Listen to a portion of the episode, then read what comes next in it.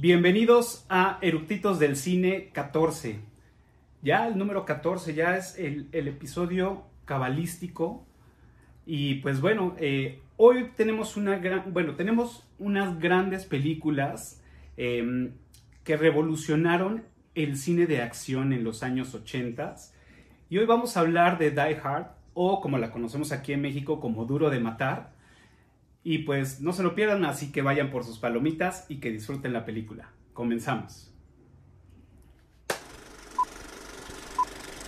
¿Ya está grabando?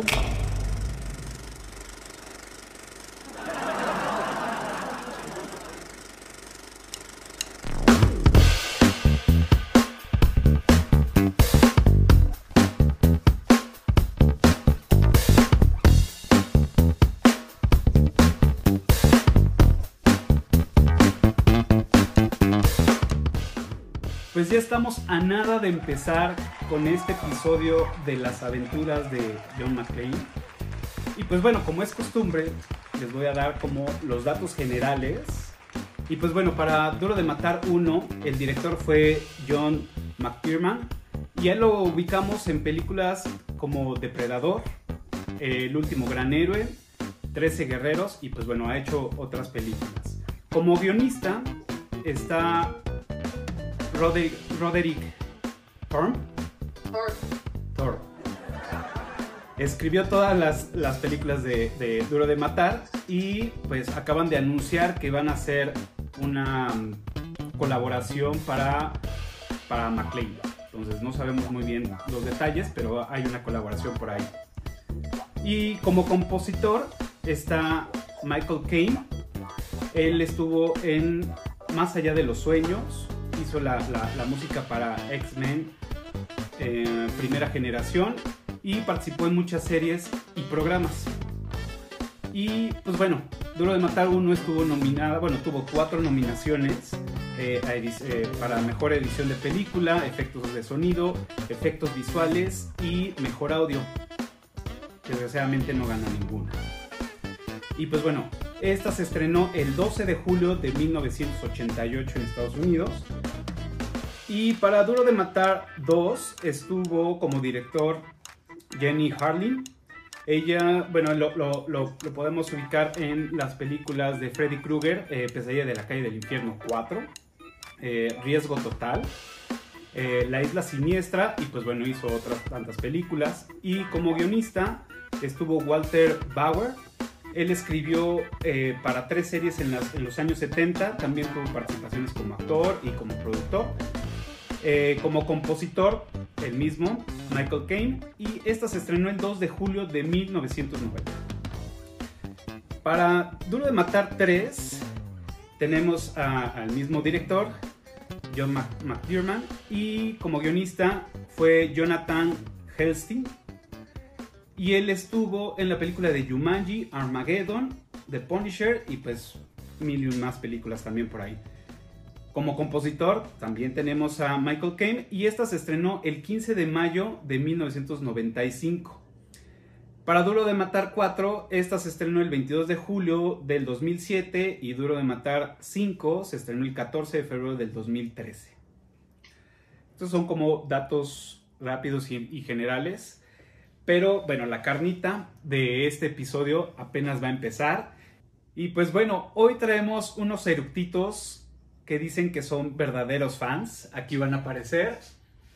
Pues yo ya los conozco, así que pues mejor preséntense ustedes. Bueno, yo soy Ale, soy la novia de Cafa, ya me han conocido en capítulos pasados como Volver al Futuro y John Wick. Y esta es la segunda película de acción. Van a ver que yo soy fan de la película de acción sin control y La joya de la corona siempre ha sido duro de matar. Y a pesar de lo que los demás puedan decir, sí es una película navideña, me importa poco. Y el rey es John McClane. Le sigue muy por abajo John Wick, ¿eh? pero, pero siento que John McClane les parte su madre a todos. Perfecto, bienvenida. Hola, yo soy Chivis. Esto, yo no tengo capítulos anteriores.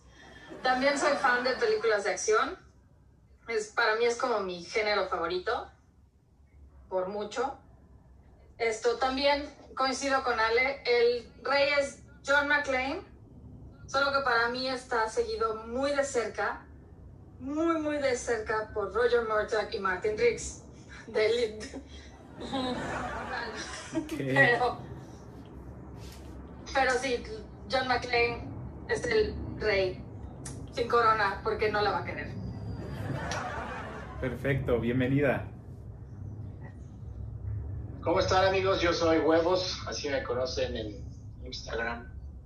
Y mi nombre es Jonathan López. Y pues yo estoy aquí por coincidencia de la vida, ¿no? Solo me dijeron contesta unas preguntas y pues las contesté y aquí me invitaron. Y pues yo de la película como tal solo sé que es la película del Bruce Willis, la del edificio en llamas.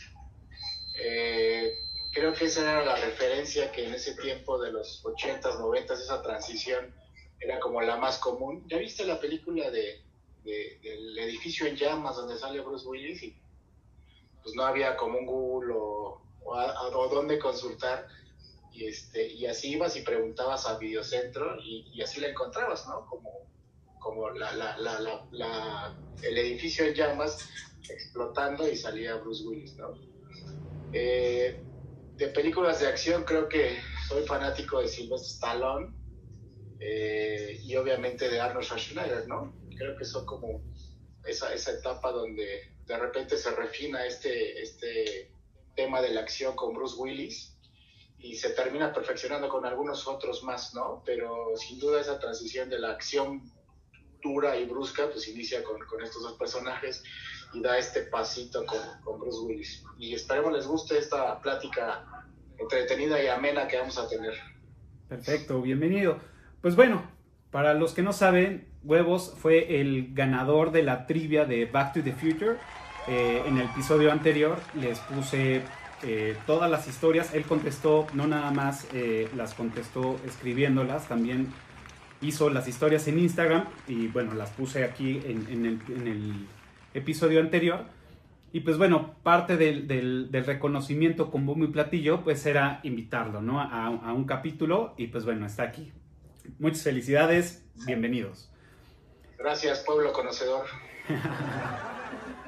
Pues bueno, ya para pasar, este, antes de pasar a la carnita de, de este episodio, pues ya nos dieron como una introducción de qué es para ustedes Duro de Matar, pero platíquenos, ¿por qué son fans, fans, fans de estas películas?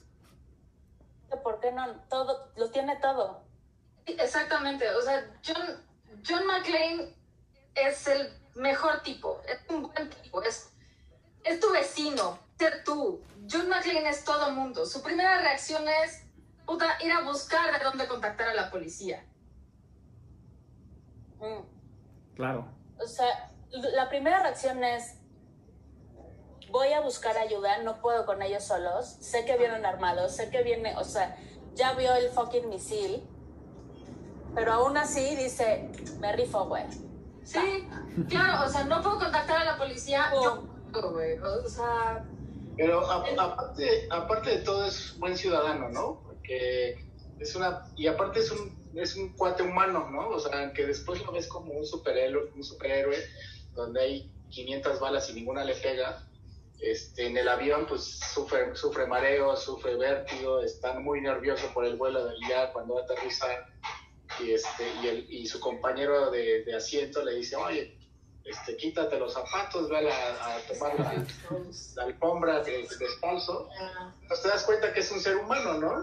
Eh, y después se vuelve a convertir en el superhéroe que, que todos vemos alrededor de la película. Y no es y presumido. aún así sigue siendo humano. Exacto, sí. Ves con sus, con sus huellas sangrientas sobre el vidrio y llorando cuando se sacan los vidrios del Mm. pies. O sea, pese a todas estas cosas que lo hacen superhombre, él sigue siendo humano. Es, claro. Y, y lo hace, y lo hace un buen ciudadano, porque lo que dices, ¿no? De, lo primero que intenta es no colgarse la medalla, sino ir a buscar a, a la policía, ¿no? Exacto. En todos los casos, en todas las películas, lo primero que hace es, voy a buscar ayuda. Ok, no se puede, me rifo. Exacto, sí. Pero, o sea, sí es buen ciudadano, pero nos dan dejos de que no es tan bueno, dado que se peleó con la esposa, dado que es el policía rebelde, con que lo suspendieron, con que tiene problemas con el alcohol. O sea, sí es buen ciudadano, pero no es tan excelente persona. Bueno, que ahí podríamos tener otra casilla, ¿no? otra, otra, otra palomita de, ser buen esposo, de ser este, buen trabajador, ¿no? Claro. Yo creo que lo resumiría más bien como una persona de ciertos valores hacia la sociedad, puede ser. Em, y pues, no sé, o sea, porque también tiene sus resbalones, ¿no? Este, queriendo charolear con el policía que lo está infraccionando, o sea, tiene, tiene sus detalles, ¿no? Fíjate que a mí ese detalle de la 2 siempre me ha parecido fuera de personaje. Claro. John McClane queriendo charolear, no, no es John McClane. John McClane no charolea por estacionarse en donde sabe que no debe. Claro. En particular siempre he hecho eso. No. Miren, yo, yo, me, yo soy fan de estas películas por el tema de la acción. Creo, creo que en esos años, en la 1 y la 2, que no estaba tan revolucionado el tema de, la animación, este, todo esto, creo que lo hicieron muy bien. O sea, em, y más que en esos años, en los 80s, en los 90, por decir, en la película 1 y 2, que en esos entonces no, no se manejaba tanto los efectos este, especiales que, ya tenemos hoy en día.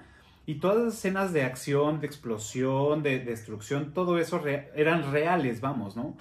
Este, y yo creo que esa chamba que, hacía toda la gente que, estaba produciendo esta película, lo hizo bastante bien que cuando lo ves, eh, te emociona, bueno, en este caso te emociona, dices, wow, está cabrón, o sea, las volvimos a ver. Aquí hay que hacer una pausa, o sea, Fox tuvo mucha suerte en tener el edificio sin construir, teniéndolo, o sea, poder hacer en la 1 todas las explosiones y todas las caídas y todo en real, tuvieron chingos de suerte en tener ese edificio que ya se volvió icónico y claro, bueno, tuvieron mucha suerte en que todo saliera bien y no se les viniera abajo el, edificio con todas las explosiones. si no salía bien, se les venía abajo su teatrito de millones. Pero, vamos, o sea, ¿qué edificio te dice, sí, a huevo, explótame la azotea? O sea. Sí, claro. Digo, yo, yo creo que por eso soy fan, porque sí, sí te va marcando un, un ritmo y hace que te vayas involucrando, ¿no? Pero bueno, creo que ya nos estamos saltando. Para mí es el combo. Es el, este combo maravilloso que hace Die Hard con la acción, que es muy buena acción, con la comedia y este humor negro que manejan desde el segundo dos. Claro. Ese, ese combo para mí es mágico. Claro, por supuesto. Hacen grandes las películas. Y tiene, algo, y tiene algo especial, tiene algo de, de humor negro que va apareciendo paulatinamente eh, durante la película. Por ejemplo, cuando su jefe eh, eh, de, John McCain le dice que está a dos pasos de volverse alcohólico, y pues él dice, a uno, Entonces, este, pues empieza con, con, ese, con esa, esa transición de, de, lo que hablábamos del buen ciudadano y que poco a poco va teniendo sus defectitos, ¿no? Claro. Bueno, ya nos estamos adelantando y pues bueno, ya, ya que estamos encaminados, vamos a, la carnita, ¿no? Vamos a los, a los datos, a los datos curiosos de, pues, de esta película. Y pues bueno, em, no sé, ¿alguien quiere empezar con alguno? A Bruce Willis le pagan 5 millones de dólares. Para que para aquel entonces era como impensable y más para alguien que no era una estrella conocida en el cine. Él venía de estar en, televisión. En una serie que todo el mundo, pues más bien tenía otro tipo de personaje, ¿no? Y que cuando empezaron a ver... Cuando empezaron a ver en, el tráiler en los cines, en el avance en los cines, pues la gente decía, ¿cómo que este güey va a estar en una película de acción, no? Bueno, tanto que el póster original no lo tiene él. Exacto, lo, no es su cara, es lo quitaron porque Lo quitaron porque no querían que la gente pensara que era una comedia. Ajá. Y si veían a Willis iban a pensar que era una comedia. Bueno, pues por, por, esos 5 millones lo tuvo que autorizar el presidente de Fox. Wow. No pero, pero antes, antes de eso, antes de que se le ofrecieran a Bruce Willis, se le ofrecieron a Sylvester Stallone y a Arnold Schwarzenegger, ¿no? Y a Frank Sinatra. Y a Robert De Niro, y a, se le ofrecieron a todos, güey, a todo el mundo se lo ofrecieron y todo el mundo dijo Frank Sinatra con 74 años, la verdad es que me parece el dato más extraordinario del mundo. No, bueno, es que se supone que Die Hard era la continuación. Continuación de The Detective. Ajá, exacto, de la novela. Y por contrato se lo tenían que ofrecer. Sinatra dijo, güey, apenas me puedo parar, necesitaría pañal. ¿No? voy a aventar de un edificio así. romper la cadera. Exacto. A ver, ¿qué vas a hacer si me rompo todo? Pero se lo ofrecieron como a 10 actores y después llegaron a Bruce Willis, que a mí me parece, o sea, perfecto. Perfecto para el personaje. Tiene como la gesticulación y no es el súper fuerte de a todos me los madreo. Como que, Ajá, eso, eso. Ajá. Sí, exacto. No, no. eso mismo también se convierte en el, vecino, o sea, el tipo de al lado. Se convierte en un tipo humano, no en Schwarzenegger o Sylvester Stallone, o, es, eres pues tu vecino, es, es alguien con quien te puedes relacionar, con quien te identificas. Y yo creo que eso fue también un éxito de la película, ¿no? Tener a una persona que no era tan famosilla en el cine de acción como Arnold o como Stallone o como otros, que fue así de, órale, lo hizo bien y que aparte te puedes identificar con, el personaje, ¿no? Que, que, no es necesariamente el super galán o el super mamey, este, te identifica, o sea, bueno, no te identifica, sino más bien eres como más empático con la relación que él tiene, ¿no? Y, dice, y creo que ese también fue uno de, lo que lo llevó a, que fuera una película muy exitosa, aparte pues, de todo el desmadre que se genera. Pero creo que él lo hizo bastante bien en este papel y sorprendió a mucha gente que esto hizo que se volviera más popular cada vez, ¿no? Tanto así que los presupuestos para las películas casi casi se fueron doblando con cada una de las películas y la entrada de, dinero pues iba también casi duplicándose, ¿no? Sí. A mí me parece que la forma natural en la que lo hace, el... no se ve que se está esforzando. Claro. Y siempre está mentando madres por lo que tiene que hacer. O sea, tengo que meter al ventilador, hijo de la chingada, ¿qué? O sea, ¿qué estoy haciendo aquí si podría estar en mi casa? Y... Claro. Come to the calls, we'll get together, have a few laughs. exacto, así como que esta onda de, claro, no, no es todo el tiempo de a huevo, me los madreo, sino que sufre el salvar a los rehenes, ¿no? Y salvar, o sea, como que él, puta, y ahora me voy a tener que aventar del fucking edificio porque estos güeyes no saben que yo soy de los buenos y ahí voy de pendejos. Juro por Dios que no me vuelva a subir una altura. Ajá, está buenísimo. Y en esa escena se le notan los calcetincitos, este... Las botitas. De plástico de color carne. Color carne, exacto. Sí. Claro. al pie, ¿no? Protegiendo su pie. Yo, yo creo que el, acierto de esta película es justo eso, ¿no? Donde eh, les, les, platicaba al inicio de, la plática cómo es la transición entre los hombres que nada más se paran enfrente y empiezan a ametrallar a todo mundo y este cuate pues más menudito, con, pero con mucha inteligencia, que es ahí donde la característica desde mi punto de vista del personaje es cómo empieza a trascender entre lo, lo humano y se vuelve el superhéroe, ¿no? Claro. y, bueno. Tiene, grandes detalles, como por ejemplo cuando está hablando con. Ay, ahorita se me fue el nombre. ¿Cómo se llama el policía? Powell. Alan. Powell. Y llega el detective, ay, no, yo soy el jefe, no sé qué, y lo manda a chingar a su madre. A ver, ¿tú qué? O sea, vete. No quiero hablar contigo, a la verga. Tiene buenos detalles. Sí, sí, sí. Sí, definitivo. Buenísimo. Pues bueno, retomando un poco lo que habían dicho en el principio, pues el nombre, ¿no? De la película, que aquí en México se llama Duro de Matar. Este, en España le pusieron La Jungla de Cristal. Este, en Italia y en Francia le pusieron La Trampa de Cristal. En Alemania le pusieron Morir lentamente. Y en Hungría le pusieron eh, Dale valor a tu vida. Ah, y en Serbia le pusieron Muere con valor.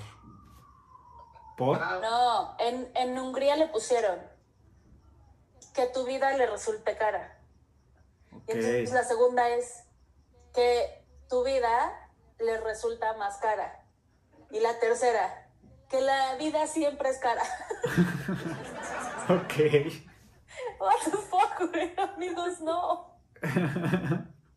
Yo creo que la peor es la de España, la jungla de La cristal. jungla de No, bueno, cristal. pero en Serbia le pusieron Mátame, Muere con valor. ¿Cómo? En Serbia le pusieron Muere con valor. ¿Por? John McClane no va a morir. No les quedó claro. ¿Valores que se estaban robando? No sé. No sé. No. No sé. Punto curioso también, ahora que mencionabas Alemania. En Alemania, al momento que salió la 1, tú- no se puede. No, vieron que era muy sensible el tema del terrorismo con Alemania del oeste.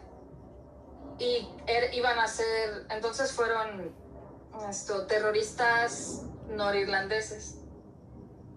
Mm, Ok. Sí, que a la hora que sale la 3 y ya no hay estos problemas, de repente no coincide porque la 1 eran irlandeses y en la 3 el hermano es alemán, pero Sí, claro. Wow. yo lo que había escuchado es que en la 1, en el guion y, y los diálogos, pocos hablaban alemán. De los malos, dos hablaban alemán, los demás nada más eran, pues, te ves fuerte, ven acá. Y cuando se hizo la, la, la versión alemana, o sea, digamos, la, el doblaje alemán, tuvieron que cambiar diálogos para que coincidiera, porque mucho de lo que se hablaba en, en inglés, o sea, en la versión en inglés, americana, pues, no tenían sentido los diálogos en alemán. se cambiaron los diálogos de todos, excepto de Hans Gruber. ah, pues obvio. Claro. Los de Hans Gruber se quedaron como estaban. Ustedes sigan, voy a cerrar la ventana porque yo creo que se va a meter un avión aquí. Ok. Oye, y hablando, ¿se acuerdan cuando iba John McCain en, en el ducto de ventilación y prende su, su encendedor? Yo no entiendo por qué la flama nunca se mueve si es un ducto de ventilación. Porque apagaron los ductos. Hello. Todo. Sí, apagan todo. Y ahí es a partir de que están los ductos que su playera empieza a cambiar de color. ¿Cuál?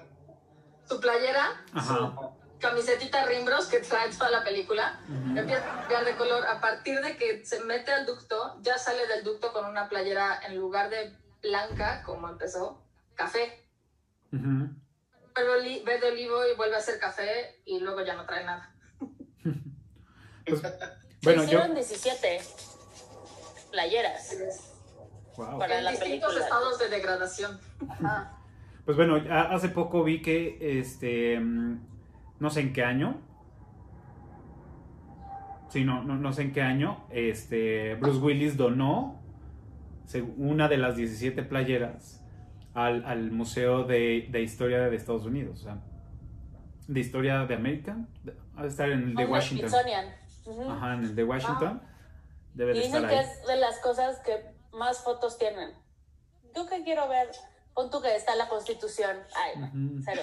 Pero De hecho, la sí. Constitución y la playa de, de Bruce Willis y todo el mundo dice la Constitución que Sí, Y los entiendo. lo haría. Lo haría yo también. La verdad. Claro, totalmente.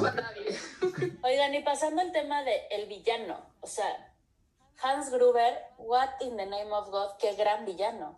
Sí. Qué gran villano. Es, ¿Cómo se llama? Alan... Alan- Rickman. Alan Rickman, claro. Que después es Severus Snape Ajá. en Harry Potter. Y luego Harry en, en Love Actually, ah, En Love Actually. También. que fue el episodio También, de la pero- semana pasada. Y es, de hecho, su primer papel en cine. Ujú. Sí, porque él estaba más en obras de teatro. De Salía hecho, más en obras de teatro y en televisión, él también. de hecho, o sea, lo, lo, lo- bueno, empecé a ver esta película y todavía no hacía la asociación porque sí cambia muchísimo su cara de, de, de- en ese año, en el 88, a, por decir, a las de Harry Potter le cambia cabrón la cara. Ah, es que le dio el síndrome de la palomita. ¿Cuál es ese? Hizo pop. A todos nos pasa. Se ve súper, digo, obviamente estaba muy joven en ese entonces. Y sí, efectivamente lo hace muy bien. Lo hace Es un gran bien. villano. O sea, me parece que es un, un villano con clase, un villano... Lo que sí no, le, no les creo, por ejemplo, es, llega Nakatomi, ¿no? Y entonces dice, ¿dónde está este güey? ¿Cómo se llama el, el presidente? Takeshi, Taka- Joseph Yoshi- Yoshinobu Takagi. Takagi. Wow. Y entonces dice, nacido en tal, em- emigrado a los Estados Unidos en tal, eh, bla, bla, bla, bla, bla, bla, bla. De hecho, No es un gran momento racista, ¿no? Porque específicamente va a todos los que se ven como de ascendencia japonesa o japoneses. Ujú. Pero, eh, Probable que él haya visto una foto de Takagi Pero, en alguna revista. Toda su vida, y neta, ¿no investigaste su foto? O sea, Seguro sí. Seguro sí. tienes los planos del edificio. Tienes los planos del edificio. Tienes, este, cómo funciona el FBI. ¿Te sabes? El playbook del FBI, por eso te digo, o sea, seguramente sí, nada más está como metiendo presión, Sí, presión social para que... racista, para que Takagi solo diera el paso al frente. A mí Ok. siempre me Puede ser. como Puede ser. Digo, Puede también ser, puede ser. En, en- en las escenas cuando se encuentra a John en la azotea, ahí era cuando le, en la parte de la filmación le dice, ok, pues necesitamos que mm, tú actúes como si fueras un rehén más. Y entonces, ¿hay forma de que te quites el acento o cómo, cómo podría ser? Y él, ah, pues claro, a mí me sale el, el acento de, de California, creo, o una madre así. Y es cuando lo empiezan a grabar y dicen, güey, no mames, o sea, ni parece que, que seas, ahora dale, güey, ¿no? Se escucha poca madre. Y ahí es cuando hacen el cambio de, de acento. Y, y la verdad es que le- no se le escucha como tan forzado y puede pasar desapercibido sin ningún problema. Pero un dato más es, esa escena fue la primera que se grabó. ¿En Sí, serio? La primera que se grabó con los dos y no le ensayaron. Para No que fuera mucho más... eh, para que se viera natural. Ujú, Ok, no sabía eso. Sí.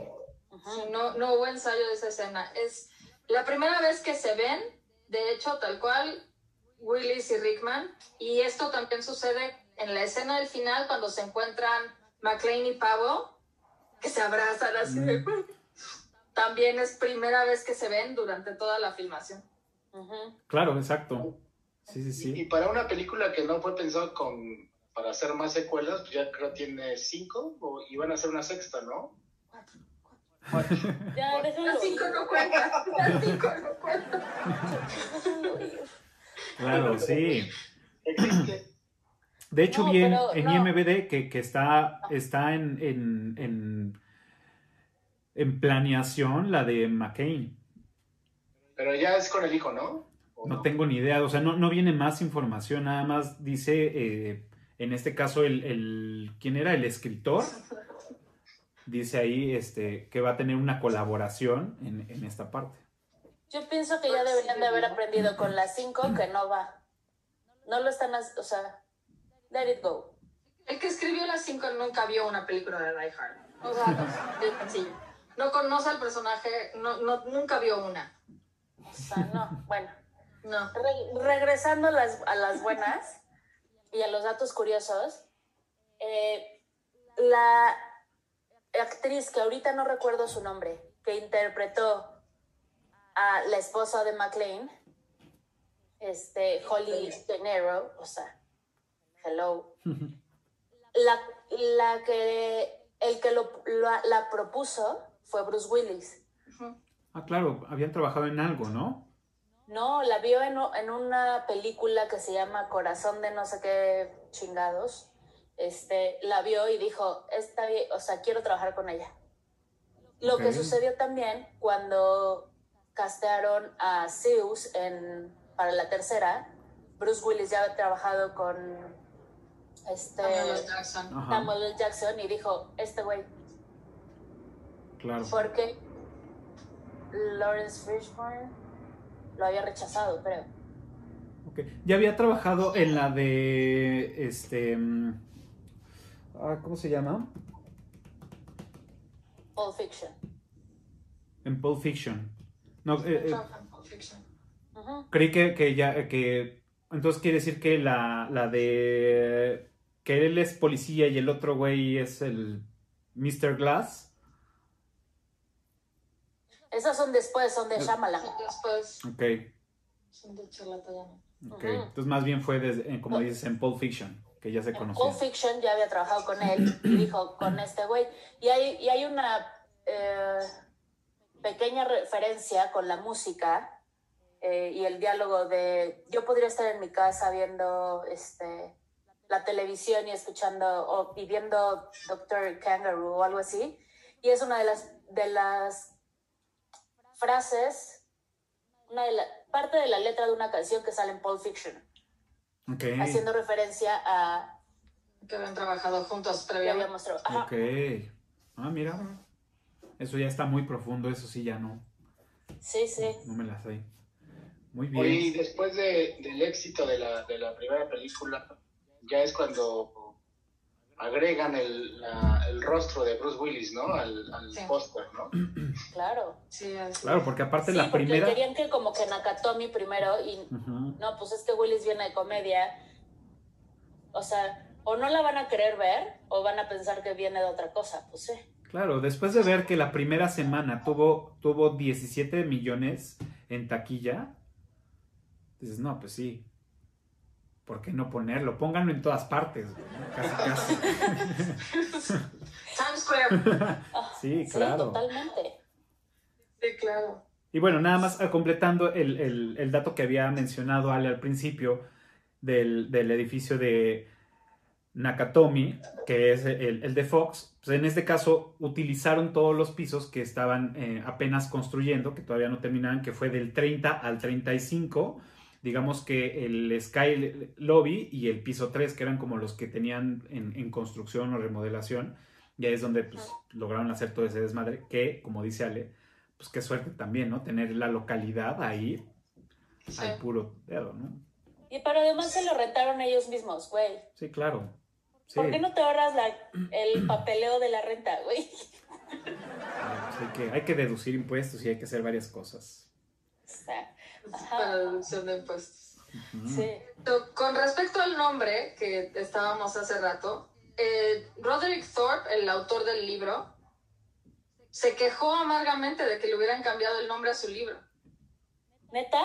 Sí. Ok. Claro, porque era que era nada dura para siempre, ¿no? Algo así. Nothing lasts forever. Sí. Esto, a lo que Joel Silver le contestó que le hayamos cambiado el nombre a tu libro es lo mejor que le pudo haber pasado. Totalmente. De hecho, lo propone el genio Shane Black. Estaba trabajando en un proyecto y Joe Silver y John McTiernan le preguntan así de, oye, ¿qué hacemos? Tenemos, queremos adaptar esto. Y él empieza a trabajar las primeras seis páginas del guion y se los pasa bajo el nombre de Die Hard, que viene de un anuncio de baterías. Ok, ¿qué Órale. tal? Eso no lo sabía, muy bien. Bien. Y sí, sí es lo mejor que le pudo haber pasado. Por Sí, definitivamente. Sea, Sí, no, ahorita el güey, pues, no pega. o sea, si ahorita le preguntan, oye, ¿cómo ves el cambio de la no- de- del nombre? Ese güey, no, pues por supuesto, ¿no? Mm, o Toda la lana que recibió. O sea, pero a ver, les voy a decir. De- bueno, cada vez que McLean en cada una de las películas dice la gran frase JPKA, motherfucker. motherfucker, o sea, siento ganas de pararme a aplaudirle a ¡Mátalos a todas! Claro. Mal. Pero, o sea, apar- aparte de esa escena, una de las grandes escenas que disfruto chingos y de- es de la primera, es cuando Holly Gennaro pone en su lugar a Franz Gruber y le dice, ¿y tú quién te dijo que Ah, estás a güey. cargo? Tú, cuando mataste a mi jefe. O sea, Claro. a ver, pendejo. Ajá, pero aparte esta vieja con los huevos de y tengo una embarazada y se tiene, o sea, si no quieres tener aquí una escena, pues o me dejas llevarla a un sofá o qué pedo y además empiézanos a llevar al baño, cabrón, o sea, mueve. Va, va a apestar a ¿Y qué mierda ese aquí. idiota te puso a ti en- al, al mando? Tú, pendejo, cuando matas. No. Sí, no, no. Burn. Así grande, por eso esa vieja está negociando todas las pinches este contratos millonarios de Nakatomi, por supuesto, güey. Tiene Claro. los huevos para decir, a ver, Para enfrente al terrorista que los está amenazando a todos con bombas y metralletas y pistolas y decirle, el pendejo eres tú. Claro. Oye, y, que, y que todo ese valor no fue suficiente para este, no divorciarse de, de, de John McCain, ¿no? Se terminan divorciando, ¿no? sí. En Sí. la 4 nos, nos enteramos dicen. que ya están divorciados y ya, sí, ya. Claro. En, en- al final de la 1 piensas que todo se va a solucionar. En la 2 tal parece que se solucionó. O sea, John McClane ya está viviendo en Los Ángeles. Esto, fueron a Washington a Navidad con la suegra, que nunca Ajá. forma de tener un yerno policía. Esto, baja Holly del avión otra vez, así como, John, ¿por qué nos Sí, sigue claro. pasando esto?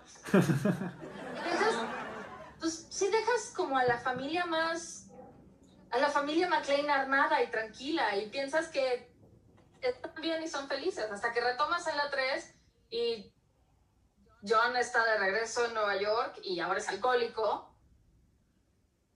Y de Holly no volvemos a saber. Sí, ¿no? Ahí ya nos perdimos. Claro. Bueno, quiero, quiero tocar así como un, un punto así muy, muy por encima. Porque, pues bueno, seguimos en la temporada navideña de, de. Y esta es la última película. Y la estamos grabando unos, unas semanas antes. Y ahora que ustedes lo están viendo, pues ya es 31 de diciembre. A nada de cambiar de año pandémico. Y este. Y como Ale decía, que muchos dicen que esta no es una película de- eh, navideña. eh, efectivamente, efectiva- efectivamente Bruce no es. Willis. Bruce Willis dice que no es navideña. Ajá, efectivamente no es una película navideña, pero creo, Es alcohólico, acuérdate. No creo- es mal de lo de Joden y Moore. creo que, que Canal 5 y Canal 7 hicieron como su chamba y fueron los, los que empezaron a meternos cada Navidad, cada temporada navideña, pues estas películas.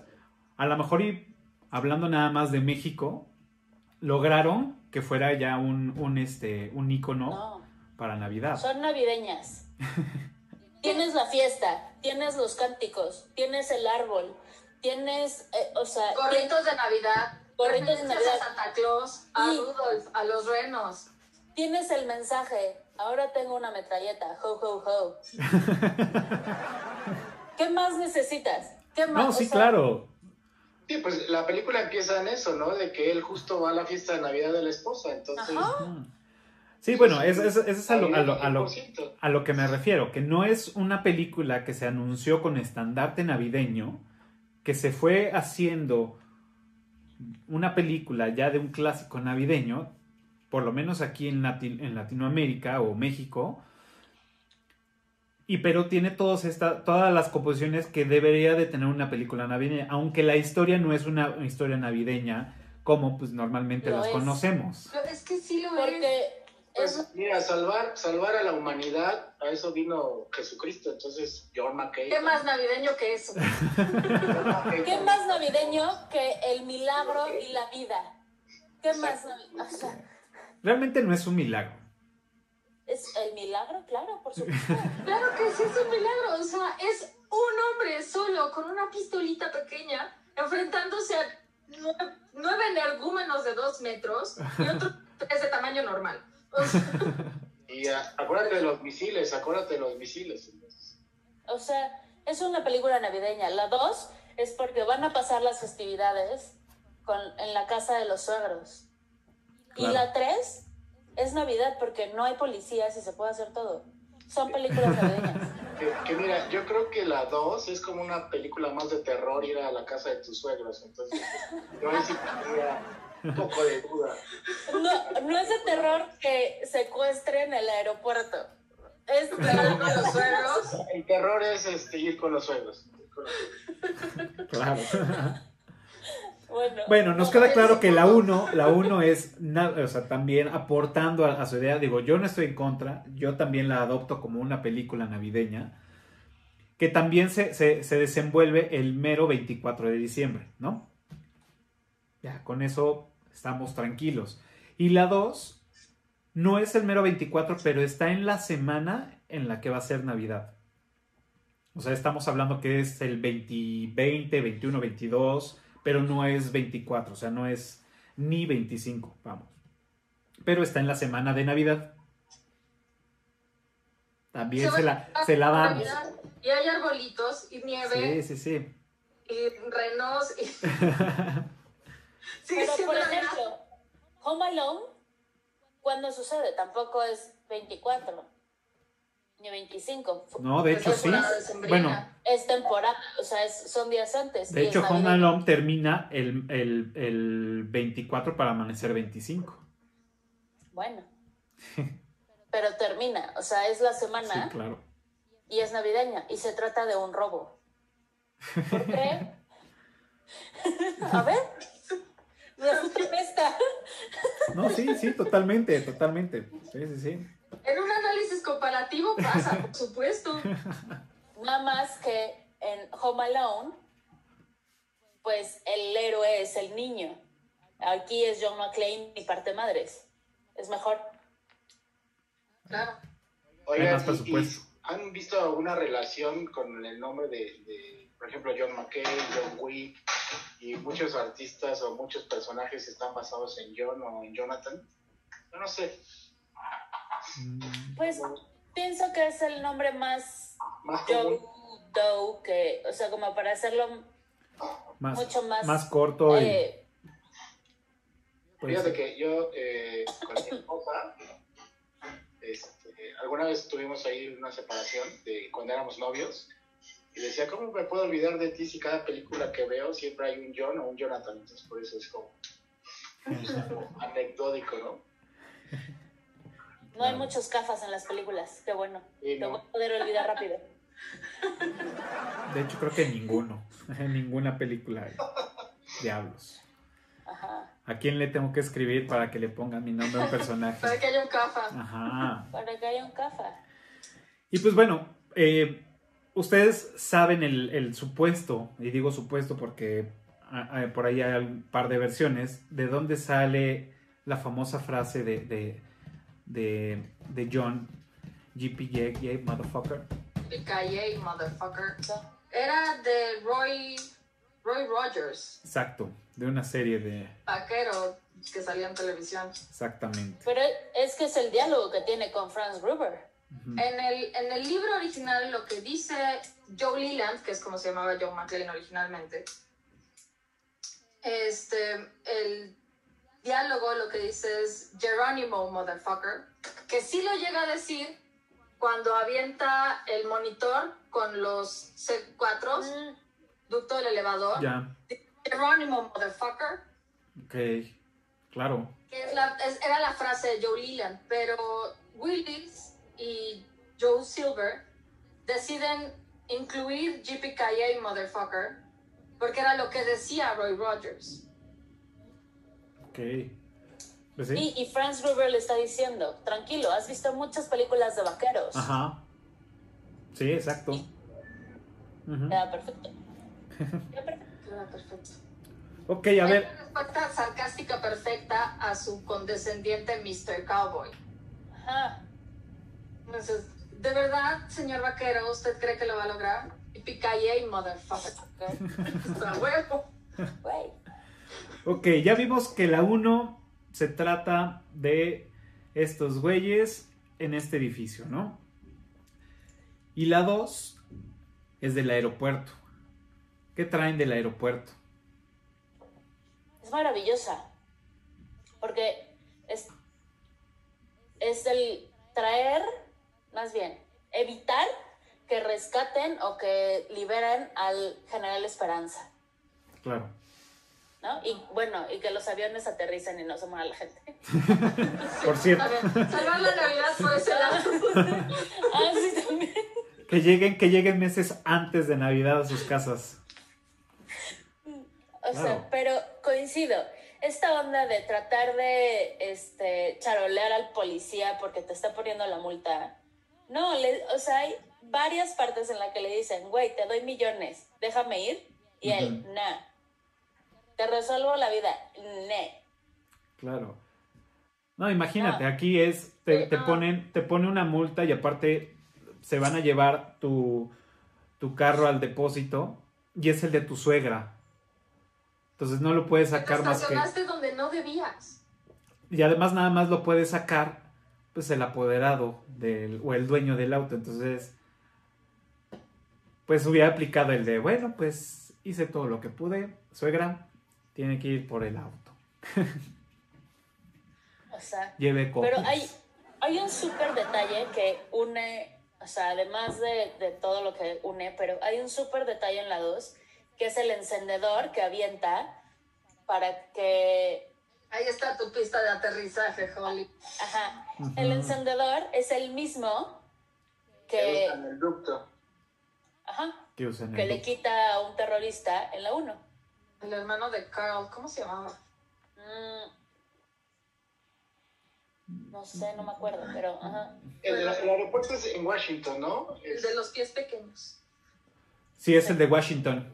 Es el aeropuerto Sí, de es el Washington. Washington. Es el Exacto. de Washington. Claro, aparte está, o sea, ya poniéndonos en, en- en este, subiéndonos al tren, es, está muy cabrón que, que unos terroristas controlen todo el, el- tráfico aéreo desde otro lado. O sea, ¿qué, qué tanto puede tener un el impacto en, en, pues digo, en todas las aerolíneas y en toda la gente de decir, güey, cuando yo quiera, hago que aterricen y se hagan mierda, ¿no? Entonces es como de, wow, Pues ¿no? pasó. Está, está, está- está- Pero es que son más que simples terroristas, ¿no? Además, en- Mm. Sí, no, claro, sí, sí, totalmente. son militares, exmilitares, entrenados de servicio secreto, de bla, o sea, sí. Y te deja pensando así de, "Chin, y si pasa, y que luego efectivamente pasó. Claro. O sea, es- está, está, está muy cabrón cómo puede alguien controlar y cómo lo hacen con esa facilidad diciéndole a- al avión, ¿no? Si tú sigue derecho, aterriza, tal, tal, tal, y huevos, ¿no? Lo desmadran. Entonces, ahí está una muestra de, de lo que podemos hacer, ¿no? Entonces, verga. El, el militar malo es, eh, ¿cómo se llama? El mayor Grant. Es el que termina ahí, este, pues sí, involucrado con los, con los malos, ¿no? Sí, él es el que los comanda. exacto. Pero es que no recuerdo bien la película, pero recuerdo a un tipo moreno de que está con la sudadera o con el traje camuflajeado blanco, que al Ajá. final es el que... Sí. Es, es el, ¿verdad? Ajá. No. Que inicia como, ¿no? Sí, eh, eh, llegan, llegan, ajá, llegan los, Pero es.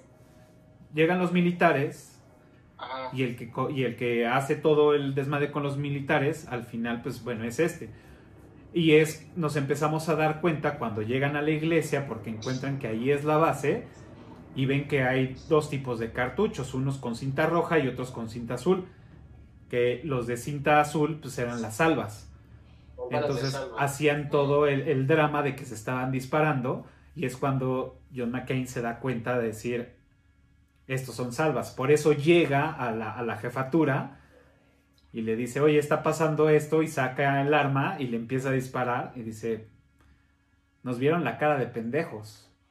Pero ahí hay. O sea, en esa escena me causa muchísimo conflicto que él empieza a disparar con la metralleta.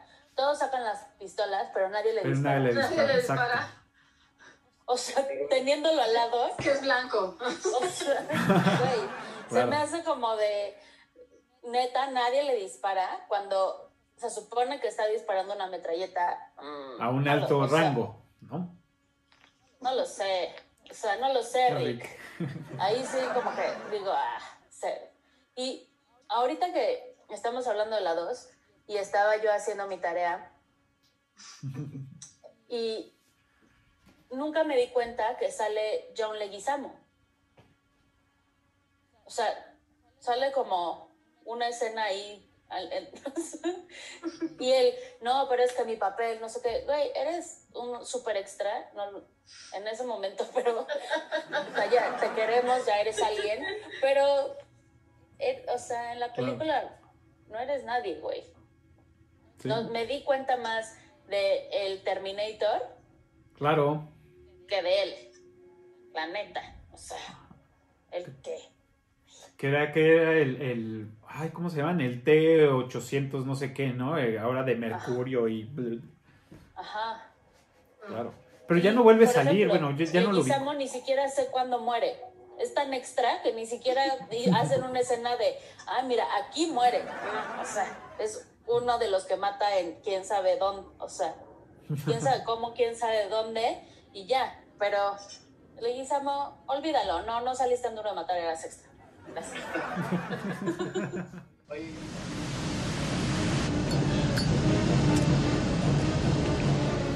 Yippee-ki-yay, motherfucker.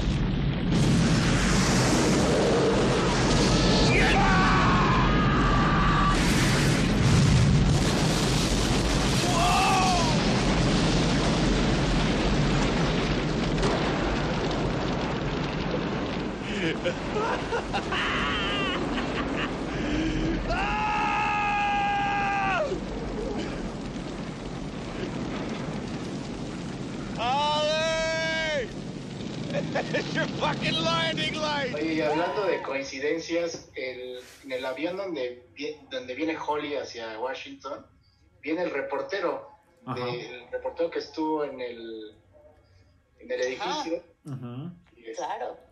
Sí, que Sí. cubrió la nota. y- dos veces, en dos desgracias, está pues para Bueno. que ya no lo vuelvas a invitar. Los ¿no? tres.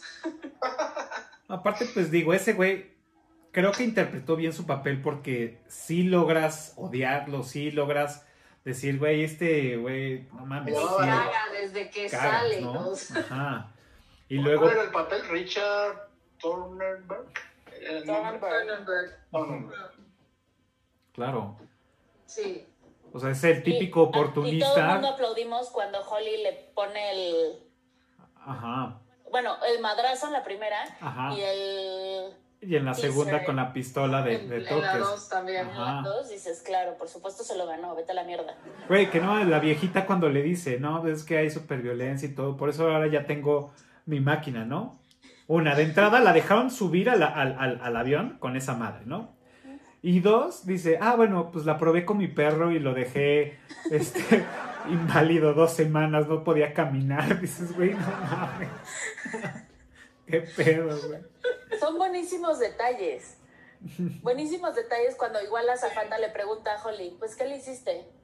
Porque tiene la, la orden de, de Restricción. de de restricción. restricción que dice. Le rompí do- dos dedos, ¿no? No, dos dientes. Ajá, dos dientes. ¿Va a querer champaña? A huevo. Sí, porque ese güey fue una patada en los huevos en el pinche vuelo, ¿no? No, y había hecho reportajes sobre las aerolíneas y las azafatas, no sé qué le dicen, ¿no? Pero me parece un, un detallazo el... Todo el mundo te vamos a mandar a la verga. Claro. Está, está Y no, terrible, terrible ese güey. Sí. Sí. Oye, y el avión que pide Stuart para, para huir, ¿se acuerdan qué modelo era? Un... No. No, ahí sí Ay. te la debo. No, no, no lo pide como Boeing, ¿no? Es un Boeing 747, pero no sé cómo lo pide, si así técnicamente lo pide. Sí, sí, sí lo pide como, como eso, sí. Sí, era un, era un Boeing por, por el tamaño. Ajá, sí, sí, sí. ¿eh? Este 47. Ok. Me- ay, está fabuloso, me encantan. Porque además en la 2, el clima es otro gran protagonista. Es otro. eh, Creo que me estoy yendo. Mm, Ahí va, ahí va. ya regresé. Algo, algo pasó. Tuve un, una, este, un ataque terrorista. ¿Ves? Die Hard 4. Thomas Gabriel. Pues muy bien, seguimos. Después de este atentado terrorista virtual, Es, es, la fecha, es la película, sí, es como la conjugación. mm. Y volviendo a los datos curiosos de la, de la 2, Ujú. es la demanda que tuvo por Black and Decker. Black and Decker había pagado para que este, Bruce Willis, bueno, John McClane, saliera utilizando un... Aspiradora. ¿Cómo se dice? ¿Eh? Un Aspiradora. taladro. Ah, ok. Y en ¿La el, historia de clavos? no, un taladro. Y este y en el corte final no quedó la escena y Black and Decker ya había pagado para que apareciera. Entonces, cuando fueron a ver la película fue "Ay, espérate. Oye, yo no tenía que salir ahí. Ajá, eh, disculpe, no tendría que haber yo salido por ahí. Mm. Entonces no salieron y demandaron y fueron, fue una de- este, lo resolvieron fuera de la corte por 150 mil dólares o algo así. Ah, le salió barato. Salió muy barato.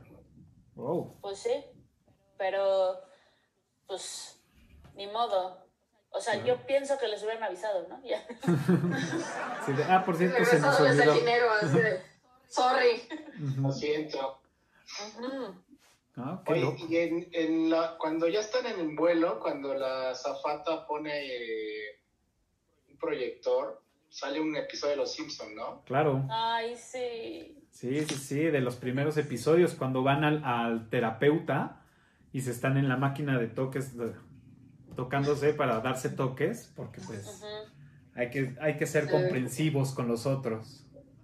Claro, sí, sí, sí. Por Sí, supuesto. y hay una escena maravillosa en donde le dicen, el general Grant le dice, o sea, tú escogiste, eres el hombre incorrecto, en el momento incorrecto, o sea, y John McClane le contesta, Es la historia de mi vida. La historia de mi vida, claro. Sí, sí, sí. maravilloso. Claro. También hay una escena también donde está John McClane eh, discutiendo con el San Lorenzo y la discusión va encaminada a criticar la falta de seguridad en, en los aeropuertos, ¿no? Que irónicamente se modifica hasta después del, del 11 de septiembre. Claro. No, Porque bueno. al pues, parecer Bueno. podían hacer todo, güey, no mames. Bueno, en la 1 traía hasta su pistola dentro del Ujú. avión. Exacto. Pero es policía, no sé si eso tenga algo que ver. Pero no era el oficial a, a, a bordo. Ah. El oficial a bordo sí. Sí. Pero si es así meramente pasajero, no. No, no, no pueden portarlas. Bueno, supuestamente, ¿no? Bueno, pero es John McCain. Claro. Bueno, Ok, ahora con la 3. Pues ya aquí vemos una historia que, digamos, es como el- la, la misma, eh, la misma guía, digamos, del mismo proceso que tenemos en la 1 y en la 2. ujú. Pero aquí lo interesante es que ya el villano hace un gran desmadre, ¿no? O sea, ya es, ya es meterse para robar, ¿no? Digamos, en este caso. Como en todas, cubierto de supuesto terrorismo. Ajá. Este, Joe Silver dice que John McClane siempre está en una caja. En la película 1, la caja es el edificio Nakatomi. En la película 2, la caja es el aeropuerto. Y en la película 3, la caja es toda la ciudad de Nueva York. Claro. Esa es la caja. El guion empieza como una serie de cuentos cortos que había escrito el guionista, que se llaman Simon Says. Ok, ajá. Un terrorista estaba como torturando a un policía con obligándolo a hacer ciertas cosas. Llega a las manos del, del, de Joe Silver y él dice, güey, esto funciona para Die Hard. Y puede ser el hermano de, de Gruber, Simon Gruber. Y de ahí empiezan a trabajar el guion. Ok.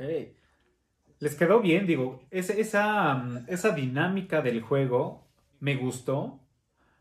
Que para esos, eh, para ese entonces, digamos que era como una dinámica nueva, ¿no? Como un este. mm, Pues sí, como una herramienta nueva para el cine, ¿no? Hacer ese tipo de juegos, de involucrar, de pérdida de tiempo de alguna forma, de distraer a, a los buenos de, de lo que está sucediendo vamos, jugar con él, esa dinámica o ese recurso, pues en ese entonces no era tan, tan, tan vista. Ahora ya lo podemos ver en, muchas películas disfrazados de otra, de otra forma. Que incluso pues los acertijos que le ponen, el de ven para acá, ven, vete para allá, y ahora haz esto, haz el otro. Y creo que, creo que eso también le da como esa diferencia de las otras películas como, como, como que se renovaron, vamos. ¿no? Entonces ahora el, el villano tiene un, un papel, aparte de, de- de todo lo que está haciendo, planear una, un juego con, con este caso, pues con John McClane. ¿no? Sí. Y, y aparte, ya John McCain ya es el personaje ahora sí de lo que veníamos platicando de la 1 y de, y de la 2, donde ya es totalmente irreverente, ¿no? Porque ahora ya está suspendido de, de la policía, cuando inicia la, la película está suspendido, y cuando empieza el juego de Simón, pues trae una resaca y una guarapeta como de 50 días, ¿no? Entonces, ya todo lo que hablábamos del, del, pues, de los principios del héroe, pues ya aquí ya, ya como tal ya no están, ¿no? Claro. Te sientes terriblemente mal por Sus teniendo que estar sentado al, la- de- al lado de alguien que está tan crudo. Dios mío, solo Claro. de muerte. Ahora, No, esa sí, escena, O sea, sí lo mandas a la chingada. O sea, Sí, güey, o sea... el primer, el primer juego, Nueva York, güey, con tu peste, fuck it. el primer, el primer juego realmente, o sea, me gustó, ¿no? Cómo lo, lo lleva a Harlem encuerado con un letrero, ¿no? De odio a los negros. Odio En a el- los negros. En el, Bueno, en el mero centro, o sea, esa, esa escena no se filmó en el Harlem.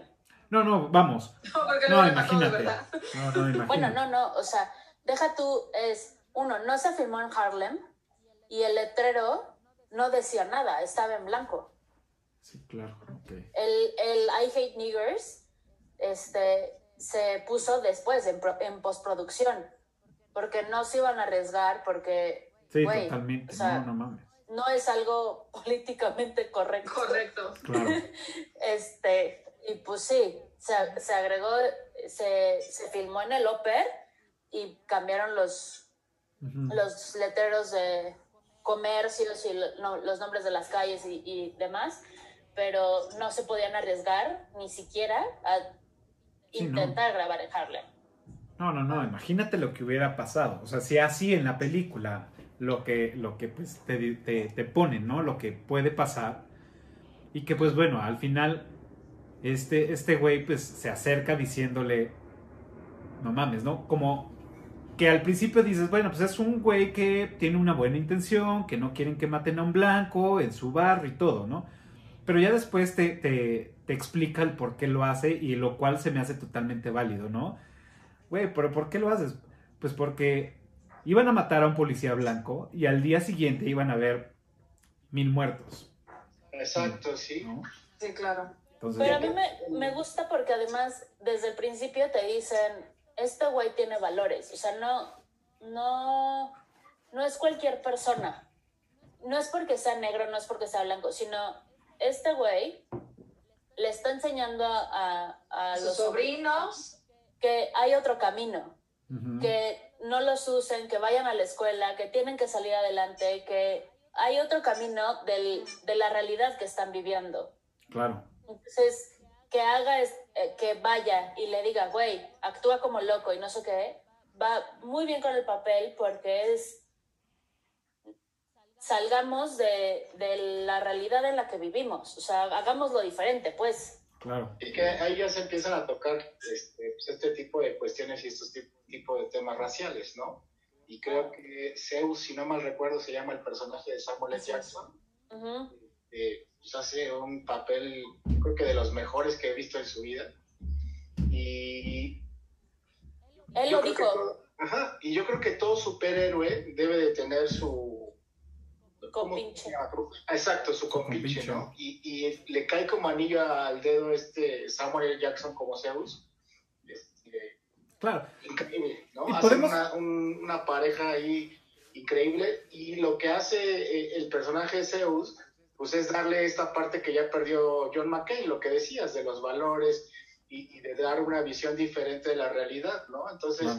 Ya no lo trae John McCain, pero pues pongámosle a otro que sí, ¿no? Entonces yo creo que ese papel fue muy importante, el cómo lo desarrolla Samuel L. Jackson y cómo lo va llevando en el transcurso de la película, ¿no? Claro, que también, también ahí podemos ver esas dos partes, esos dos tintes del personaje. Uno es, sí, una persona con valores que quiere ser, este, tener un, un, un, es- pues un, un entorno tranquilo, eh, fomentar a los chavillos, eh, cosas buenas y todo. Pero él también trae en, en sus diálogos parte de algún, pues no frustración, pero sí más bien un coraje hacia el racismo, ¿no? Decir que porque soy negro, porque los blancos, o sea, como que siempre lo, re- lo- lo recalcan en sus diálogos. Y es como esa parte de, de choque del personaje de si es una persona de valores, de principios y que quiere el bien, pero también trae esta frustración que, que la misma sociedad lo ha impuesto, ¿no? Claro, Y que- sí, trae Sí, su, misma- sí. su mismo rollo interno y que durante la película lo va mostrando, ¿no? Sí, bueno, se los dice a los chavitos. ¿Y en quién no debes de confiar? En los blancos. blancos. O sea, Ajá, está súper claro.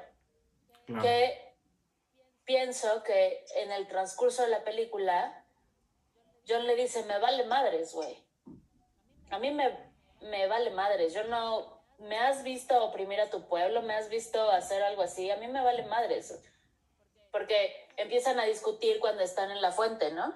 Mm, Sí, claro. Yo dice, ¿Me, ¿me ibas a decir negro? No, te iba a decir que eres un... Un O pendejo. sea, you're an asshole. Me, me vale madres tu color. La cosa es la persona y cómo te estás comportando. Ya, dejémonos de, de mamadas y ya, o sea, hagamos lo que tengamos que hacer. Y pienso que eso también le da a, a Zeus un otro contexto, ¿no? De, ok, no, no todo blanco está de la chingada, no todo negro, no todo... Claro. Y cuando John le dice, este güey no ve colores, este güey le, le vale madres. Sí, sí, sí, sí. Pero, y también, eh, hablando de- del tema ese de, de- de racismo, también Simón habla y dice un, un- un diálogo que él quiere poner eh, la balanza, eh, hacerle pagar a los gringos o al mundo occidental este, todo lo que le deben al mundo, ¿no? Entonces ya también ahí va ot- otro como mensaje ahí este, metido por debajo entre diálogos, no solamente de temas de racismo, sino todo lo que Occidente, entre comillas, le debe, le debe al mundo, no- o sea, aquí entre nos, así, miren, no se lo digan a nadie. Ah. O sea, Estados Unidos sí se, sí se la ha mamado, güey. O sea, Sabemos, lo sabemos.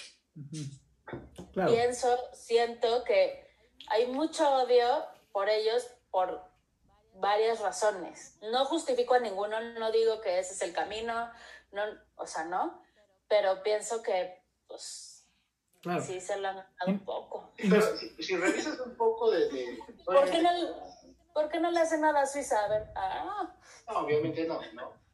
Este, pero obviamente, eh, digamos, las fechas, que fue, esta película ya fue en los noventas, ¿no? Grabada.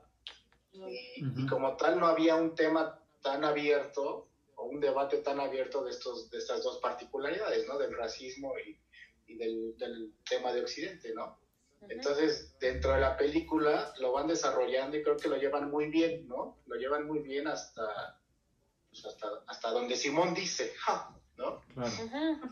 No, y bueno, Y un, da- un dato curioso de esta película es que el guion, o sea, el primer guion que dijeron, puede ser la parte 3, en, en realidad ya no fue, fue, fue, o o sea, lo que se grabó fue otro, pero fue el guion que se utilizó para la secuela de Spiff, ok.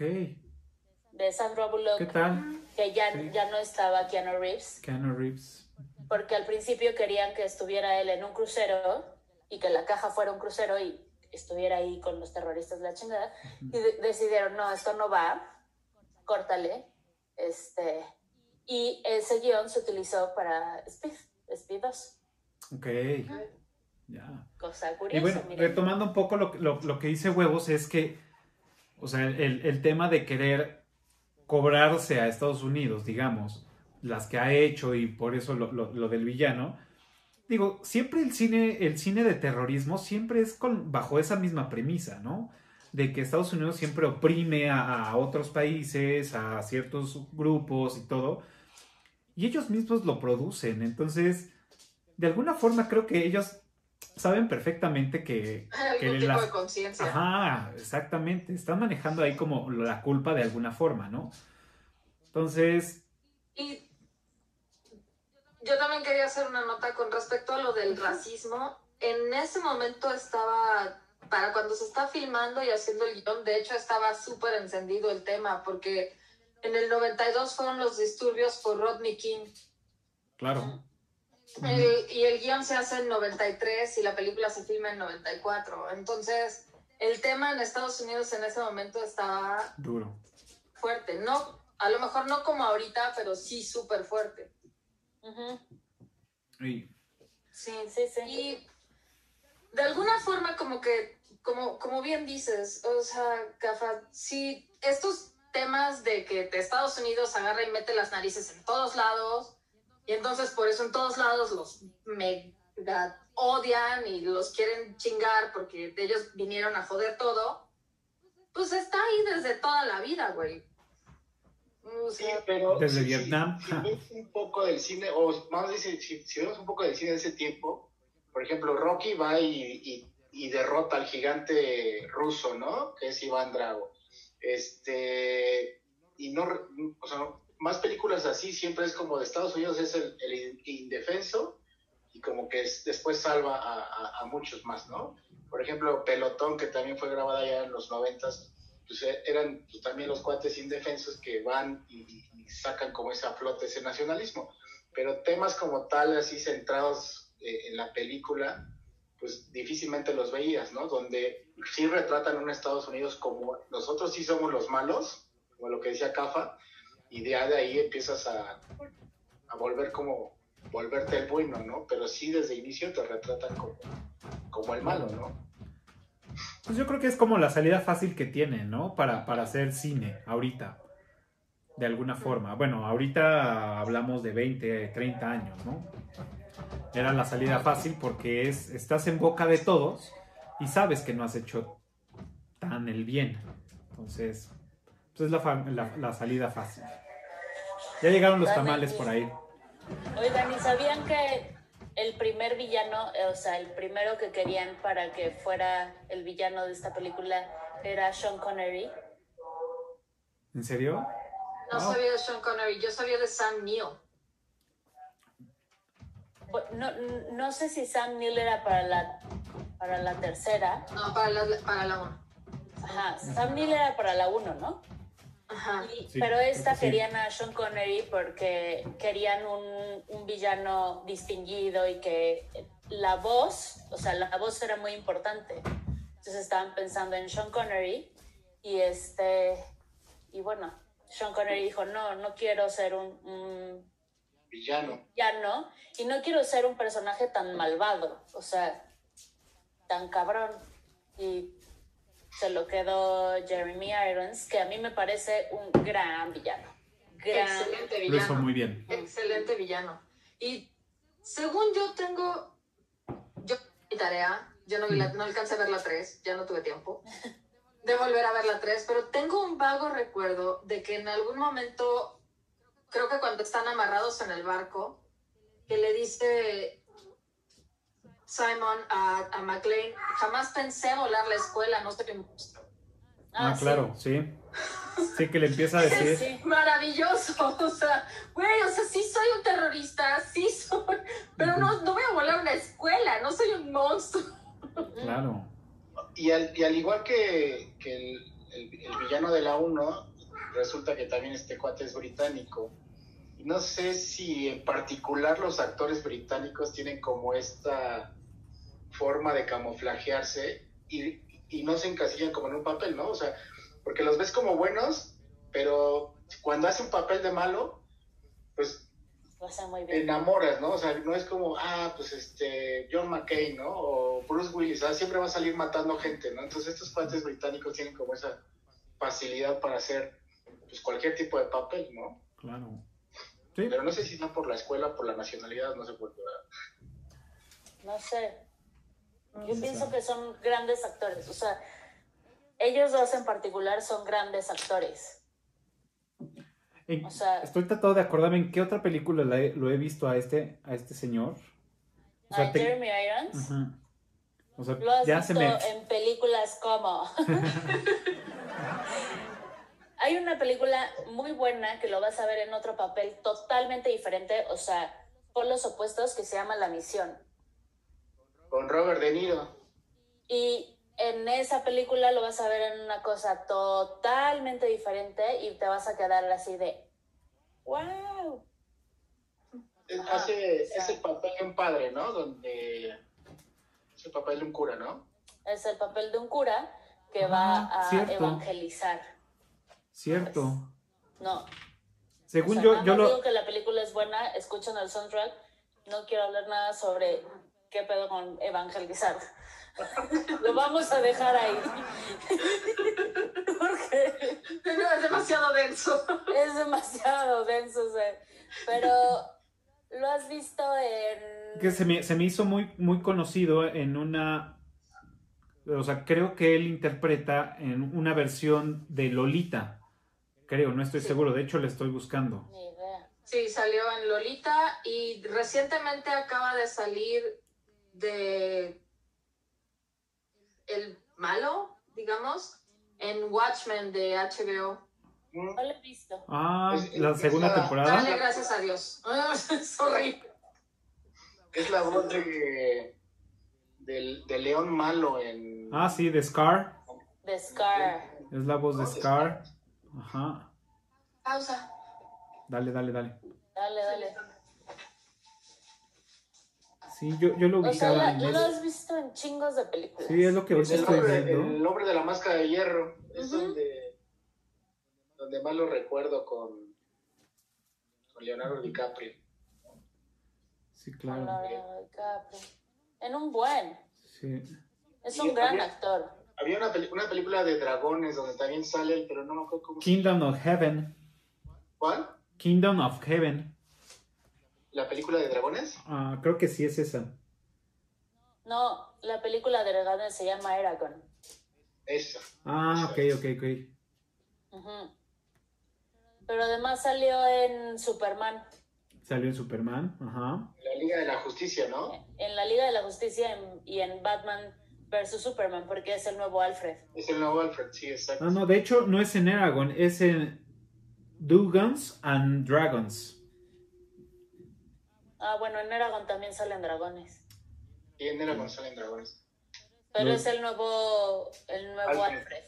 Y aparte más, eh, Es cierto. sí, más, más evolucionado, ¿no? Porque ya maneja todo, ya es un genio computacional y de inteligencia. Pues es que él puede todo. ¿Alfred o el, o el, o el actor? Jeremy lo puede todo. Y Alfred también. No mames, desde coser hasta todo. Claro. O sea, Alfred es más skill que Batman, güey. No mames. Claro. No, o sea, Hay una película que se llama La Liga de la Justicia Oscura, animada, ¿no? que le pregunta el espíritu de una casa le pregunta a Batman, siento como mucha y tenida dentro de ti, pero mucha bondad también. Ey, no ¿Cómo peleen. logras este equilibrio? Tengo un mayordomo. Claro.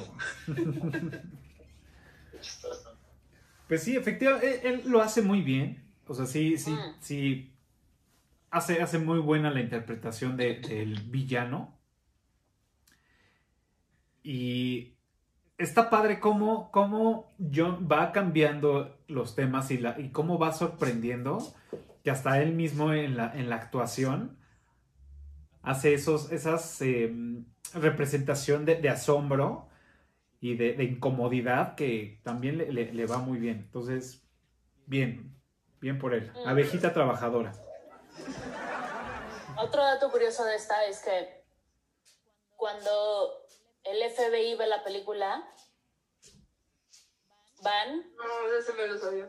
y este, ¿cómo se llama? Y no, no sé Le cómo- dicen al guionista, le dicen al guionista, o sea, no Oye, lo ¿qué? detienen, pero sí lo le hablan y le, le- ajá, le hablan y le dicen, o sea, ¿qué pedo? ¿Cómo es que tienes toda esta información y con esa exactitud, cabrón? O de, la, de la reserva. ¿de dónde, ¿de dónde sacaste esta información? Y él, pues me dieron un tour. No, no, pero además, no nada más me dieron un tour, sino es, güey, está publicado en el New York Times. Y el FBI, oh, así, oh. Me dieron un tour, tomé fotos, me dieron toda la información. O sea, Ajá. O sea, así, y hice mi investigación. Hizo Normal. su tarea. tampoco fue así como que me costara mucho. Ah, pues, o sea, Y, y esta, esta, fue, esta fue la más exitosa, ¿no? De las cuatro mejores películas, sí, ¿no? Pues digamos que en 80, taquilla, por lo menos en taquilla sí, esta recaudó 366 millones de dólares. Ajá. O sea, que Esta aparte tuvo un, tuvo un presupuesto de 90 millones de dólares. Comparado con la primera que tuvo un presupuesto de 28 millones y que tuvo una recaudación de 141 mil millones. De 141 millones, perdón. O sea, estamos hablando de casi el triple, ¿no? Casi el triple de recaudación y casi el triple de, de- más, más del triple en presupuesto, ¿no? Pues es que ya, o sea, Ya, que ya, ya había nombre. Ya, ya había nombre, ya ponían su foto en, la- en el póster, ¿no? claro. Oye, pero la- lo ponen y lo ponen otra vez con la playerita, la marca que dijiste ahorita, ¿cuál fue? La de Rimbros. sí, y, y el cartel es exactamente con la misma playerita. ¿no? Pues para que te identifiques de nuevo, vuelves a tus Es que- raíces. Ajá, y es que es más o menos lo mismo. O sea, él estaba durmiendo cruda tranquilamente hasta que Simon viene a alborotar el, ga- el gallinero. Sí, claro. Sí, sí. Sí, sí, sí. Pero de esta película hay muchísimos datos curiosos que no hay tanto en la 2. Por alguna razón, Ajá. como que en esta hay muchísimos, como que el fundador de Wendy's aparece en una escena. Ok. O sea, ¿what? Sí. Claro. Hay- o sea, hay cosas que, que dices, Dime, por favor, que le ofreció una hamburguesa a John McClane. Sería fantástico. no, no, aparece como Pero una- cortando la escena en edición. No, aparece como un policía. Cuando les dicen este, que hay una bomba en la escuela, él, él es Ok. un policía de los que le está hablando de hay una bomba, no sé qué, la chingada. Y uno de ellos es este, este güey Dave Thomas, que es fundador de Wendy's. Claro. Oigan, hay- hablando de la, de, la, de la escuela, ¿qué tal? No recuerdo el nombre de este actor que es uno de los, de los este, policías, que es como el jefe, digamos, de- de- del operativo, este medio morenito con ojos rasgados. El nativo americano. Ajá, el nativo americano. Güey, qué habilidad para Qué brincar. correctos son. Me encanta. O sea, la habilidad con la que brinca la, la, la cerca, la, la, la puerta de cerca para pasar y llevar y dices, güey, no mames. O sea, si dice que se cansó de salir acá, a, a, pues, a la calle, vamos, de la escuela a la calle, y luego vuelve a entrar para rescatar a los chavillos, y dice, güey, ya valió madre, está cerrado todo. Y así como, como araña. tuc, tuc, tuc. Se ¿Tú pasa y dice. De querer hacerlo, por supuesto que lo quisiera hacer. De que lo lograría, no lo sé. La adrenalina tiene efectos muy extraños. ¿no? Ajá. Claro, claro. Y El actor, por cierto, se llama Graham Greene. Que lo hemos visto en películas Joe como... Lambert. Sí, Y lo hemos visto en películas como no, no, no, Maverick. Maverick. Sale el Maverick. Él es el jefe de la tribu. Ok. ¡Claro! Todo tiene sentido. Ahora todo tiene sentido. El nativo americano, claro. Y Maverick me gusta un buen. Es muy buena. Hay que hacer un capítulo de Maverick, por favor. Por supuesto. Pero- Sí, la sí, me invitan porque fan. Claro. Ajá. La voy a anotar y la oye, hacemos. y ¿qué hay de cierto que originalmente iban a robar el Museo de, de Metropolitano de Arte de Nueva York y no la Reserva Federal? Y lo cambian por darle como más entono al más entonación a las dos anteriores, ¿no? Lo que yo sabía es que era como una, o sea, como que era teoría, no que estuviera escrito, no que estuviera como, como, como de, ah, esto iba a ser y lo cambiamos, sino que más bien es una teoría de, pues se escuchaba por ahí que alguien dijo, Sí. pero no, no sabría yo decir si sí era o no. No, No, yo tampoco, yo tampoco sé. Yo no había escuchado nada al respecto. Es- ah, No sé si a lo mejor sea como lo de la niebla de la 2. ¿Qué de la niebla? En la 2, en algún momento se llegó a considerar que en lugar de ser una gran tormenta de nieve, que fuera niebla muy, muy espesa. Ok. Ah, Se llegó a hacer un segundo guion en el que la palabra nieve se cambió por niebla en todos lados. Y cuando los productores leyeron el guion dijeron, no, esto no sirve. Y el güey así de, puta, gracias. ya sabía que no servía. Bueno, es que aparte iba a ser súper complicado. Bueno, no- o sea, iba a ser menos creíble porque, o sea, tú estás planeando tomar el control de la torre, ¿no? De- del tráfico aéreo. Y tenías que saber el, el estado del tiempo para hacerlo. ¿No? No, entonces iba a estar como cabrón. Qué bueno que no lo hicieron. les das tu Sí, visto claro. bueno. Sí, sí, sí. Ahí va mi bobo. Dedito arriba. Sí, Ajá, Cinco estrellas, buena decisión. exacto. Y sí. pues bueno, ahora en la 4 hablamos de... mm, Ay, güey, ya se me fue el pedo. Mira. Es un terrorismo virtual. El terrorismo virtual, exactamente, ¿no? De querer, este, mm, hackear todo para chingarse toda la lana de, de Wall Street, de todo el mundo, ¿no? Bueno, no de todo el mundo, No, sino de Estados no. Unidos. No, no entendiste nada. Es de los fondos de De retiro. De los fondos de, retiro. Perdón. De los, de los fondos de retiro. Ah, a mí Thomas Gabriel, la verdad, me parece un gran villano. A mí me parece un gran villano. Esto me botó un poco desde que la vi la primera vez, John McClane pegándole al personaje de Hugh. Ok. Sí, es como, ay, le está poniendo la chinga. Vamos, hasta se queda con un machón de pelo de, ella en la mano. Y sí, ella le pone una chinga a él, pero de todas formas, como que en mi cabeza criada en el patriarcado, bla, no veo a John McClane poniéndole una chinga a una mujer. Claro, más bien la, No, la escena ver, tendría que haber sido John como... McClane no ve colores y no ve géneros. Eres malo, Eres malo, seas hombre. Eres Y malo. te voy a poner una chinga. exacto. O sea, me vale madres tu color, me vale madres tu género. Eres una hija de puta. Ahí te va, güey. El resto. Ah. Le cortas esa parte para que piensen que soy una dama. Es color, es color. Coincido contigo. Ajá. Él no está viendo género, él no está viendo color de piel, él. Tengo Me que queda hacer claro. esto. No. Ajá. Me queda claro. Y entiendo que, o sea, la... Por eso dije, o sea, mi, mi cabeza criada en patriarcado, como que no... Desde que lo vi en el cine fue así... ¿What? ¿Qué pedo? Pero he de decir, es una gran villana. Es una gran villana. Es una hija de puta, que, o sea, hecha de acero, güey. Claro. Eh, O sea, Sí. es- esta vieja nos... Y le pone una chinga Ajá. épica. Sí, No no. Grande, bien. O sea, Sí, desde, desde el primer madra, o sea, cuando lo empieza a estrellar con, con, con la ventana, puta. O sea, dices ahí, creo que esta morra va en serio. Hay odas griegas escritas con sus patadas. ¿no?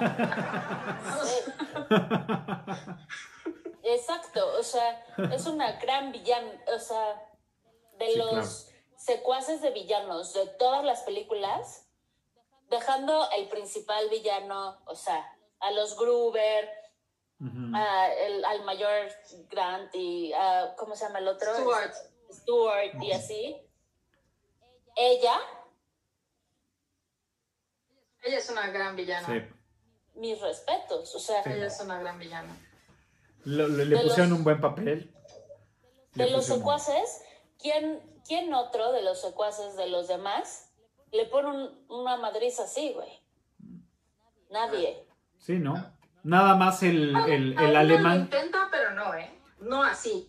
el pero no alemán, así, el alemán claro, que lo dejan así. colgado y quién sabe cómo se, se, se descuelga de las cadenas y vuelve. Esa o es otra. Si acaso. Esa mamada que. Yo siempre he creído que realmente, o sea, él se queda con las manos así y dejamos la escena ahí a Carl colgado, así con las manos acá. Pero lo vemos de nuevo cuando, cuando los. Pero, y los ya viene como con una, ya viene como con una mantita arriba de los bomberos y todo. No, no. Él, John McClane lo deja colgado. Ajá. Sí. Sube a la azotea. Baja a los rehenes. Lo, Eso vemos se a- explota. No, no, no, no, no. Estamos viendo a los rehenes bajar por la escalera y vemos la cámara atrás de la espalda de Carl cuando está colgado. Está colgado, no tiene sus manitas así. Está colgado. No, fíjate bien, tiene las manos aquí. Las manos, las manos están La Mira, la voy a volver a ver nomás para fijar. Espérate el confirma. 25 de diciembre como yo. O sea, la voy a volver a ver, pero me parece esta onda de ya está colgado 800 horas y revive. O. Oigan, y Andaba hasta, muerto, andaba de parranda. Ah, y hasta aquí tenemos la cuenta de cuántos de cuántas personas ha matado John McCain o no. No. Yo no he matado a todos. No, Pero, pero sí habrá una cuenta de malos versus John McCain. Seguramente alguien por ahí. Seguramente alguien ya hizo la cuenta, ¿no? Pues en la 1 son 12, ¿no? No tengo ni idea. Ahora sí no, no, no se me cruzó esos Los- números por. Hans y sus secuaces son 12. Se supone. Ajá. Este, en la 2 no sé, porque en la 2 son, sí son, como son ejércitos, son unos cuantos, al menos una decena. Yo, yo lo único que recuerdo es que en la 4 di- le dice su hija, quedan nada más 5. Ajá. Y ya. O sea, es el único número que tengo de, de, de, de- de futuras víctimas. No tengo ni idea de cuántos Lucy matan. McLean, pero es un buen dato, deberíamos saberlo. Bueno, pues si Sí. alguien que nos está viendo tiene el dato, escríbanos Díganos. ahí en la caja de comentarios. Sería una buena pregunta de la trivia, ¿no? Una buena pregunta de la trivia, incluso para... Para nosotros. para los más fans también. O sea, Claro. ten- tendríamos que hacer la cuenta y no voy a contar las cinco. No me importa. ¿eh? No me importa lo que. No, ¿sabes qué? O sea, yo la verdad, ¿ves como cada pe- nueva película de Terminator que sale es la 3? Ajá. Ok. La nueva que salga de Die si algún día llega a salir, es la 5, porque esa 5 no existió. Es como con, con Hulk. Vamos a olvidar qué pasó. Esta vamos a volver a intentarlo, ¿va? La 1 no pasó, la otra 1 tampoco pasó. Ya vamos a dejar de hacer películas de Hulk, ahora vamos a Vamos a meterlo. meterlo. Ajá, ya se sabe en Hulk, ¿no? Lo, ¿Cómo pasó? Ya. Vamos a dejar de intentarlo. Así, vamos a olvidar las cinco que lo vuelvan a intentar. Chido. Favor de no meter a su hijo. Güey. Mira, háganlo, pero procuren incluir a John McClane en la historia.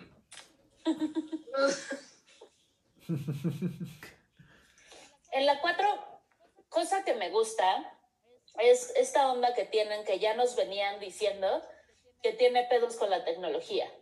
Claro. Que este Sí. güey es un güey de este a Timex watch in a digital era. Ajá. Ujú. Qué gran línea. O sea, Gran. gran línea. Además es una forma muy sutil de volverle a decir, tú estás fuera de época, güey. Estás fuera de tiempo, fuera de lugar. Eres la persona incorrecta en el momento incorrecto. La Claro. historia de su vida. La historia de su vida. Claro. Sí. Digo, de hecho, la, o sea, la parte, digamos, em, pues no ñoña, pero sí más técnica, retomando la- en la 1, cuando llega al, al edificio, pues es un edificio que ya trae, este, digamos, pantallas touch, ¿no? Se ve súper, súper, este, falso, ¿no? En la 1, sí. ¿no? Y cuando ya está escabulléndose por rincones y todo, pues resulta que es un, tele- un, un edificio inteligente, ¿no? Que ya por medio de computadora se puede este, operar iluminación, escaleras Elevadores. eléctricas, elevadores, todo eso. La verdad desconozco si en esa época ya estaba muy metido. Ahora que yo eh, trabajo en, en- en algo que ve esa, esa parte, digo, güey, no mames, si, si con pedos ahorita lo, lo estamos haciendo, digo, debes de tener muchísima lana para hacerlo, si se puede, es cómo juegan este rol, retomando lo que dicen, que es una persona que no tiene una interacción con la tecnología y que nos queda claro en el minuto 2 o en el minuto tal cuando dice, güey, es touch, ¿no? La, la, la pantalla y dicen, ¿dónde estamos yendo, no? Y que siempre es el mismo, el mismo, el mismo tema, ¿no? De, de- en todas las películas con la, con la tecnología. Entonces, se me hizo, se me hizo chistoso. Y que, pues bueno, al final, la parte ñoña de esto es que, pues para allá vamos, ¿no? Y es, o te, o, o evolucionas, o te reinventas, o, pues, o te quedas, ¿no? Sí. Sí. Que al final Sí, pero él no lo necesita. Lo ¿Podemos necesitó. mencionar lo mucho que te pareces a Warlock? ¿Por qué? Sí. Yo también. Cañón. ¿Qué se sintió salir en Die Hard 4? Estás filmando en este momento desde tu zona de operaciones. Ajá. No, no, no vivimos en un sótano y no vivimos con su mamá. No, no. Estaría, estaría cabrón. Sí. No, Estaría no, cabrón. no vivimos en un sótano, muchachos. que ahora, digo, en esa escena, cuando entran estos güeyes y ven, dije, por un momento, o sea, porque hacen como tomas rápidas de todas las, las ñoñadas que tiene, pósters, juguetitos, y me descubrí diciendo, ah, no mames, tiene cosas chidas este güey. Pero ahora que lo dices, Güey, pues... ah, eso, también, o sea, Matt es un personaje con el que te relacionas súper fácil. sí. Cañón. Sí. Matt, el, el nuevo sidekick, el sidekick en Die Hard 4, Matt es un personaje con el que te relacionas súper fácil y más nosotros hace 10 años. O sea, que llega John McClane y agarra así de, ¿qué chingas es esto? Y se le cae el brazo y así de, güey, sí, vale mucho más ahora que le quitaste el brazo. Pero Claro. me gusta Matt porque es, güey, ¿qué no estás estresado? ¿Qué pedo? O sea, yo no, no sé ni qué hacer. Estoy, o sea, respira, que le dice, respira. O sea, no puedo dejar respirar, güey. O sea, ajá. Claro. Yo también Lo hace muy estaría bien. así, y no como el de, güey, no, sí, también me estresé. Güey, Hay, hay un punto, poco después de que le dice, mataste a un helicóptero con un coche que también, o sea, línea gloriosa. Este, que lo ve así todo madreado, raspado, no sé qué, le dice, they're tough and they're stupid, necesitas ir. Ajá. sí, buenísima. Y la, la, la escena anterior cuando le dice, oye, no, no, no me toques, o sea, estoy bien, ya déjame. Ando ¿Estás chido, bien? chido. No, pues es que sí me raspé la rodilla. Ajá, y tengo asma. Me raspé la rodilla y tengo asma y tengo. Claro. Güey, buenísimos momentos que te Ajá. hacen como el a huevo, güey. O sea, yo también estaría así de, no, pues es que ya se me ensuciaron mis tenis. ¡Raspo! Claro. Lo hacen bien. Y este chavo también lo, lo hizo bien. Creo que interpretó muy bien el papel. Lo, lo trabajó, o sea, sí lo trabajó bien. O sea, sí se la compras en todas, ¿no? Sí. La neta. Yo no sé si a ustedes les, les pasa, a otros fans, esto, le agarran cierto cariño a la gente que sale en Die Hard. Para mí, Justin Long siempre va a ser Matt y guardará un lugar especial en mi corazón. Y Harrelson Simon y guardará un lugar especial en mi corazón. Claro. Sí. O sea, como que es como, ah, sí. Y de hecho veo muchas, o sea, llego a buscar películas de Justin Long porque es Matt. Lo hizo muy bien, lo hizo muy bien. Te enamoras del personaje, ¿no? Te enamoras del personaje y buscas al actor por un papel específico. Claro. Es que hay, hay un, hay un, se crea un vínculo, sobre todo, o sea, entre la 3 y la 4 hay 12 años de diferencia. Y entonces, yo sí me acuerdo que cuando dice, cuando John McClane finalmente dice JPKA motherfucker, que además no dice JPKA motherfucker completo, porque si no, no hubiera pasado para hacer película clasificación. B. O sea, a mí sí se me salió la de cocodrilo, así de, güey, qué bonito. Y estaba con mi mejor amigo en el cine y nos agarramos de la mano así de... No.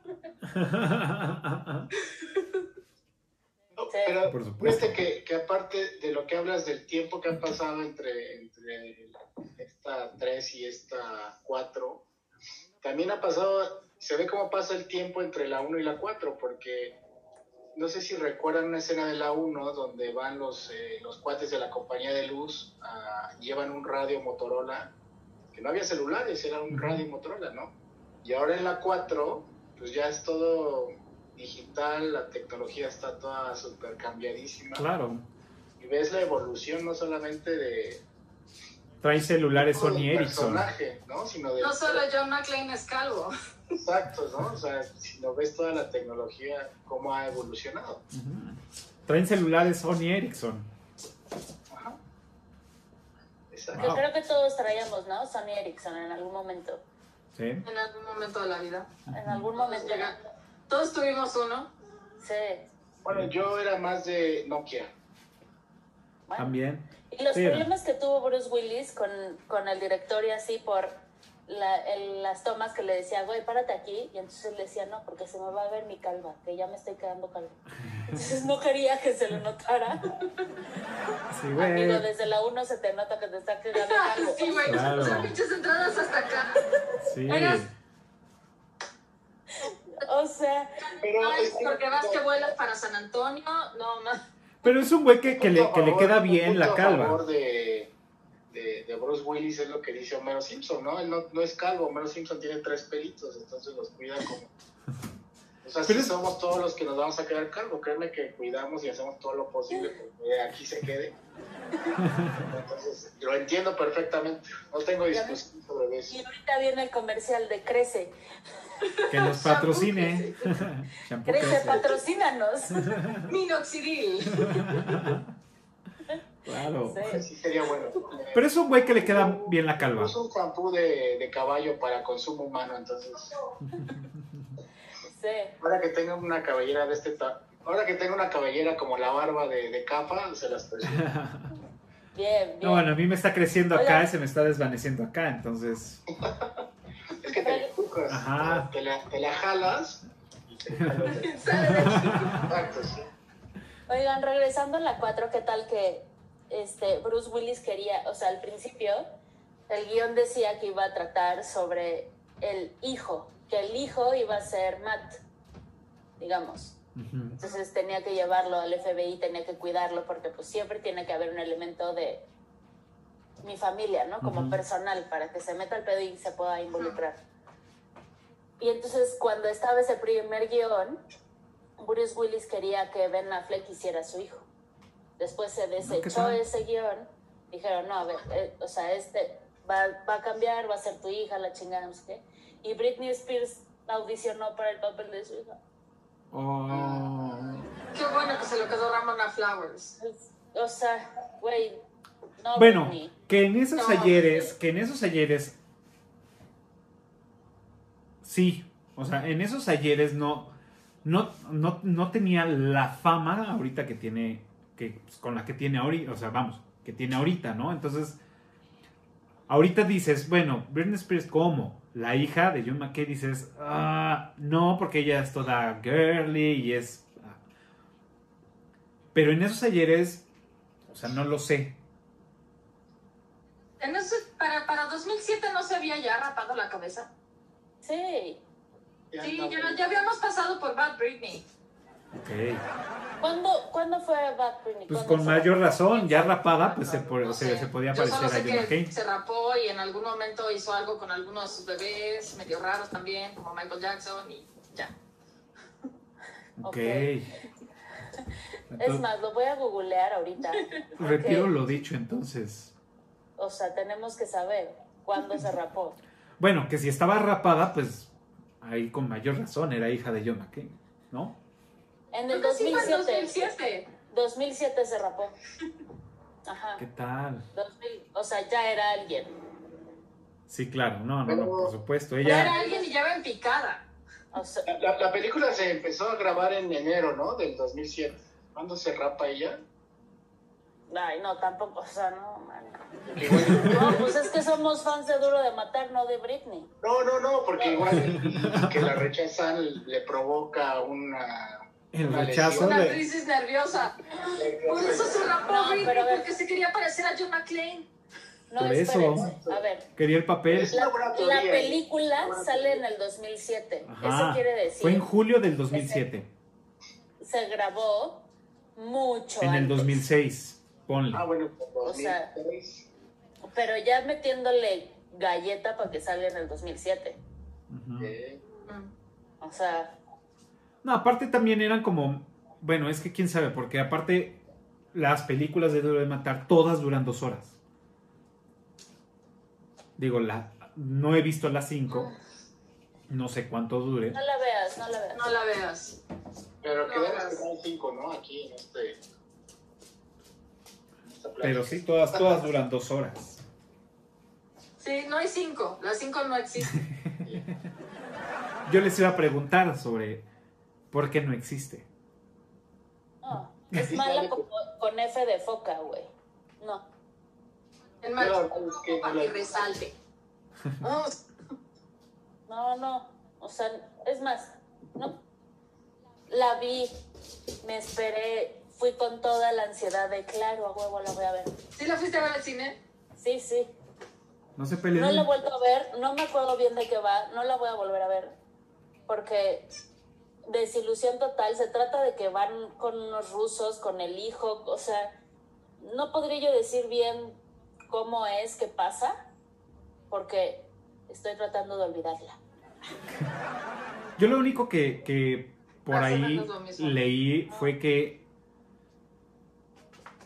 que no le que a mucha gente no le gustó porque veían un papel de, de, de John como más egocentrista, o sea, como más yo soy una piola y ustedes me la pelan, o sea, como que ya deja de ser el personaje que conocemos. Digo, no me conoces lo que, lo que he escuchado, entonces, no sé. Pues, Mira, estaba más cerca de decir. Perdón. No, no, no, dale, dale. A, a mi forma de ver, estaba más cerca de decir I am too old for this shit. Que creo que en algún momento casi lo dice. Que de JPKJ. Ok. Este. El, el. Efectivamente es más como. O sea. John Jr., no hagas esto, estás todo pendejo, yo te puedo enseñar cómo se hace. Ok. Que- Cero es John McClane. Güey, déjalos ya que se maten y mejor ya vámonos. Cero es John McClane. Ok. Fui a ver al cine porque, bueno, yo estaba pasando por problemas personales en ese momento. Y el día que decido ir a ver al cine, la función ya no tenía boletos. Uf. Ver otra cosa y alguien me la pasa por piratería. Gracias, piratería. La pirateca, la pirateca. Sí, muy mal, lo sé. Ten- tenemos un papá pirata. Afortunadamente con vino habla, pero...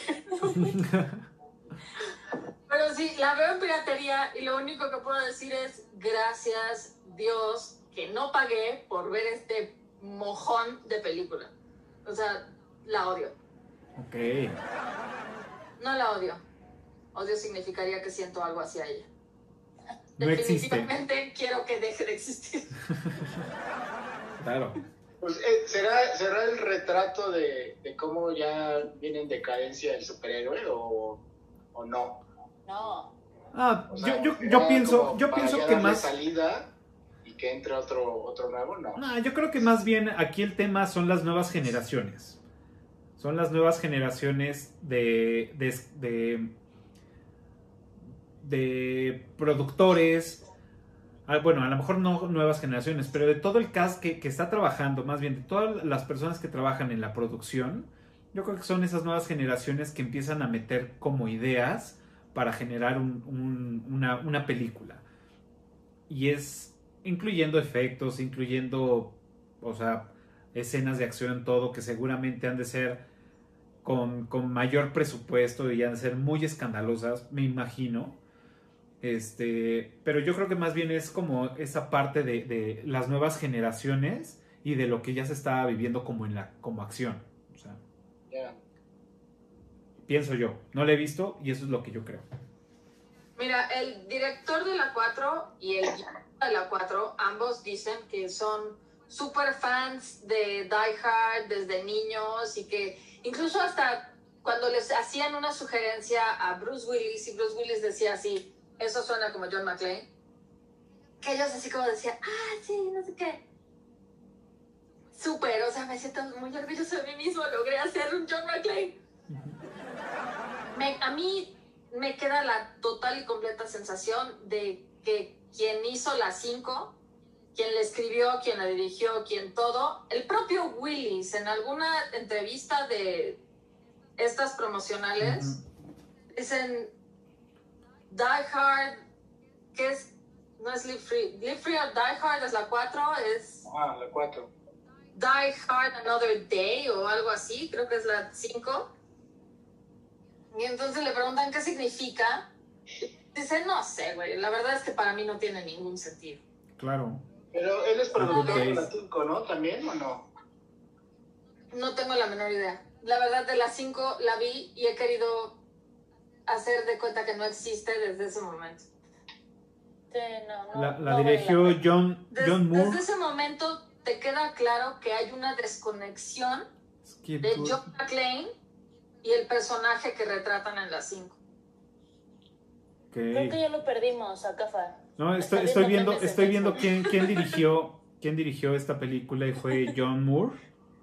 Que, John Moore. ujú. The Omen. Él hizo el, la- la- el remake de Omen de 2006. Um, o sea, Creo que ha, no la vi tampoco. ha visto, ha hecho como varias, pero nada, nada que yo reconozca así como, ah, esta película me gustó. Ok. Bueno, pues Y, aparte Sí. Tiene un recordó- historial de ir arruinando películas. él, él es de 1970, o sea, realmente es como un joven cuando, cuando hizo esa película, o sea, sí son, digamos, las nuevas generaciones. Oye, y tampoco recaudó gran, o sea, grandes números, ¿no? En taquilla. Le fue- ¿Recuperó algo? Es lo que menos recaudó. a ver, por aquí debe de estar. ¿Canastas de tomates podridos? No, no sé, pero por según aquí, yo es la que menos recaudó de todas. por aquí debe de estar detalles. No lo, Pues sí. no lo tengo. Mm, No, Bueno, no lo tengo. Cambian las versiones de, de IMBD. Pues Si, si se pudieran quedar con una, ¿cuál sería? no. No me hagas esa pregunta. no me hagas esa pregunta. Verían las Híjole. tres en conjunto. Esa, pregunta es fuerte. Sí. La- para mí, las tres. La cuatro no es, no es mala, pero no me parece. Wow. O sea, para mí las tres son el pilar. A mí, o sea, la verdad, la uno, es- sin la uno no puedo vivir. O sea, es una película que tengo que ver cada cierto tiempo, si no Hans Gruber gana. Sí. Esto, para mí sí, el orden es 1, 4, 3 y 2. 1, 4, 3 y 2. En mi, mi nada humilde y muy valiosa opinión es esa. ¿Eh? Esos son Wow. octavos. Yo comparto lo que dice Ale, o sea, yo sí me quedo con así, uno, dos, tres, pero sí tengo una favorita, ¿no? Y la favorita es la tres, por los temas sociales que hablábamos de, de- de ya empiezan a tocar temas de racismo, temas de este, Estados Unidos sí es el malo en, en- en ocasiones, o casi siempre. Y, y obviamente la actuación de Samuel L. Jackson es Es muy bueno. magistral, ¿no? Entonces, este, yo me quedaría con la, la tres. Híjole, sí está, sí está difícil porque lo que no me gusta de una me gusta de la otra y, y- y es, y es un tema.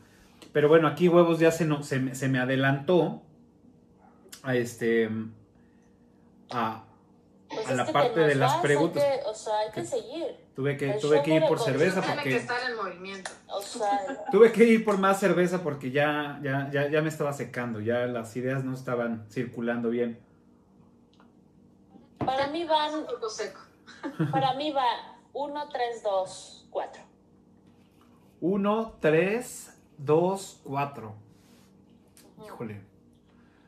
Yo creo que para mí, creo que sería la 1, luego la 3. Ya me está copiando, miren. Y es que estoy entre la 2 y la 4. O sea, no, no, o sea, creo que están en el mismo ramo. Pero si, si me pones, creo que sería 4 y al último la 2. Y la 4 por, porque tiene más temas de, de acción, ex- explosión. O sea, el, el avión siguiéndolo con el. En, en el camión está cabrón. O sea, el- cómo desmadran el puente. O sea, cómo como que esas, esas, ex- esas escenas de acción extremo, o sea, sí me gustan. Esa mamada que el güey está arriba del avión y luego se había, o sea, dices, no mames, pero está chingón. Ajá. Sí, sí, sí. Es como cuando se avienta del edificio. O sea, No Ajá. mames, pero güey, está chido. Claro. Ajá, exacto. Sí, sí. Pues bueno, retomando, retomando lo, bueno, ya ustedes ya más, ya me dijeron, bueno, ya nos dijeron cuánto, eh, cómo las, las forman. Como saben, en IMBD yo califico las, las películas y las ranqueo y lo comparto en mis redes sociales. Del 1 al 10, ¿cuánto le pondrían a las películas?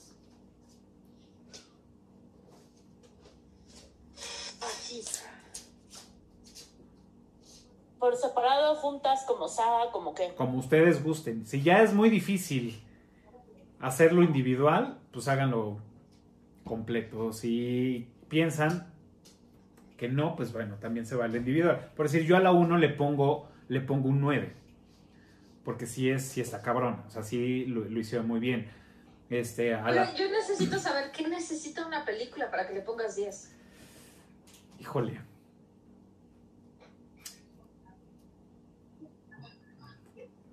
Buena pregunta. Pero aquí el que hace las preguntas soy yo. Ah, no sé.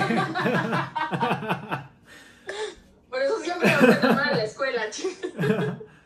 Híjole, bueno, es que más bien, una, tiene que ser un género que me guste mucho. O sea, a mí los géneros terror y fantasía son los géneros que me maman. Si eso, si eso, si es una película que tiene, ya tiene puntos extras. De entrada, ¿no?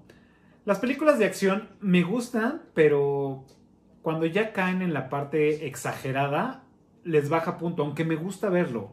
Pero ya digo, ah, no sé. Ah, No es sé. que a mí es lo que me gusta. Ajá. A mí dame acción. Por decir, hay una película que a Ale le, le gustaba mucho, que a mí, la neta, digo, qué hueva, que es la de Los Indestructibles.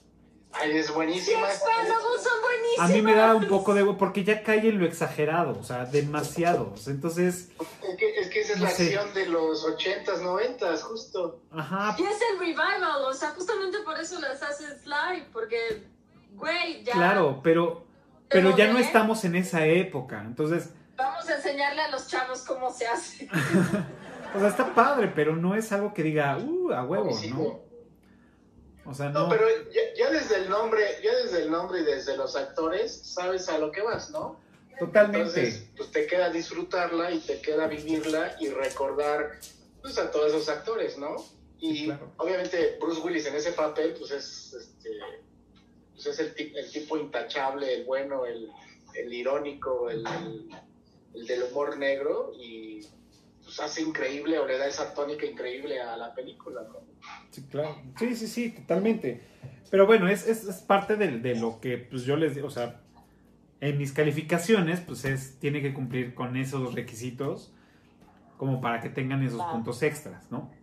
En este caso yo le pongo un 9, ya para, para calificar en mi escala, ponerle un 9, o sea, realmente sí tiene un, un, un, un hueco en mi ¿A qué la corazón. consideras buena? Ajá. O sea, digo, sí tiene un, un lugar especial en mi corazón porque neta sí trae una buena acción. O sea, aunque exageran, pero creo que está bien trabajada. O sea, no es como de, ah, sí, y hagamos que explote y ya todos salen corriendo y ya todos nos libramos, cortamos la escena y todos estamos vivos, ¿no? No, o sea, sí hay un trabajo. O sea, hay un trabajo de, de, de justificación de la acción, ¿no? Entonces, eso es lo que me gusta de, de- de la 1, ¿no? Por eso le pongo, le pongo el 9.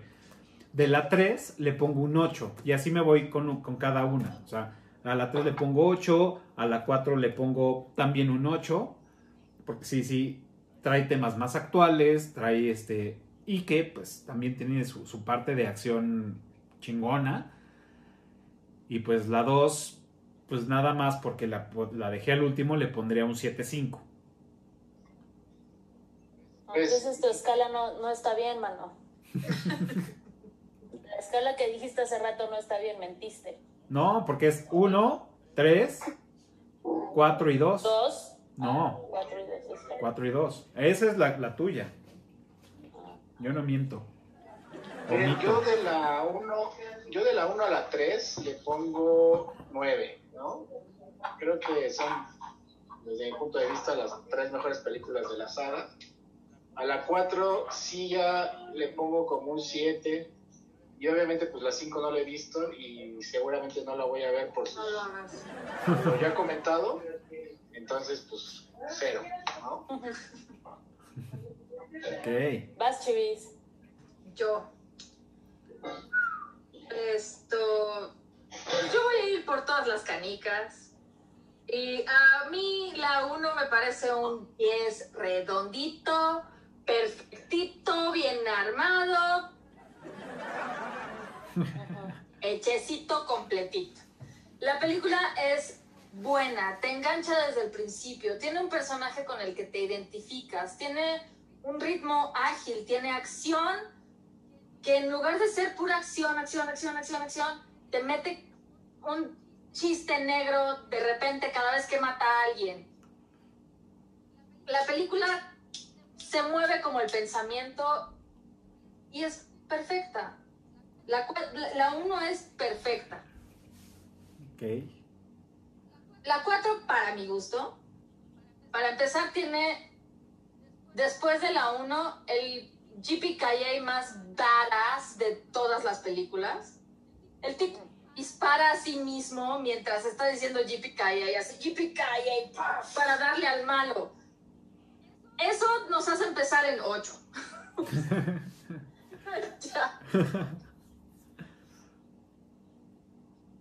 el, el sidekick, Mark, Mark nos, nos, y Lucy también, o sea, Lucy McLean nos, nos tienen a un, a un buen ritmo de relacionarse con el público, con gente que es tú, o sea, es tu papá. ¿Qué le dirías a tu papá si tu papá es el policía? Güey, te faltan cinco. Claro. A huevo, porque lo harías. También, o sea, el que tiene sus figurillas de que le dice, güey, tengo asma y tengo dormido. Y el tipo tiene varillas saliéndole de los costados. Se merece un 9. La 3 también.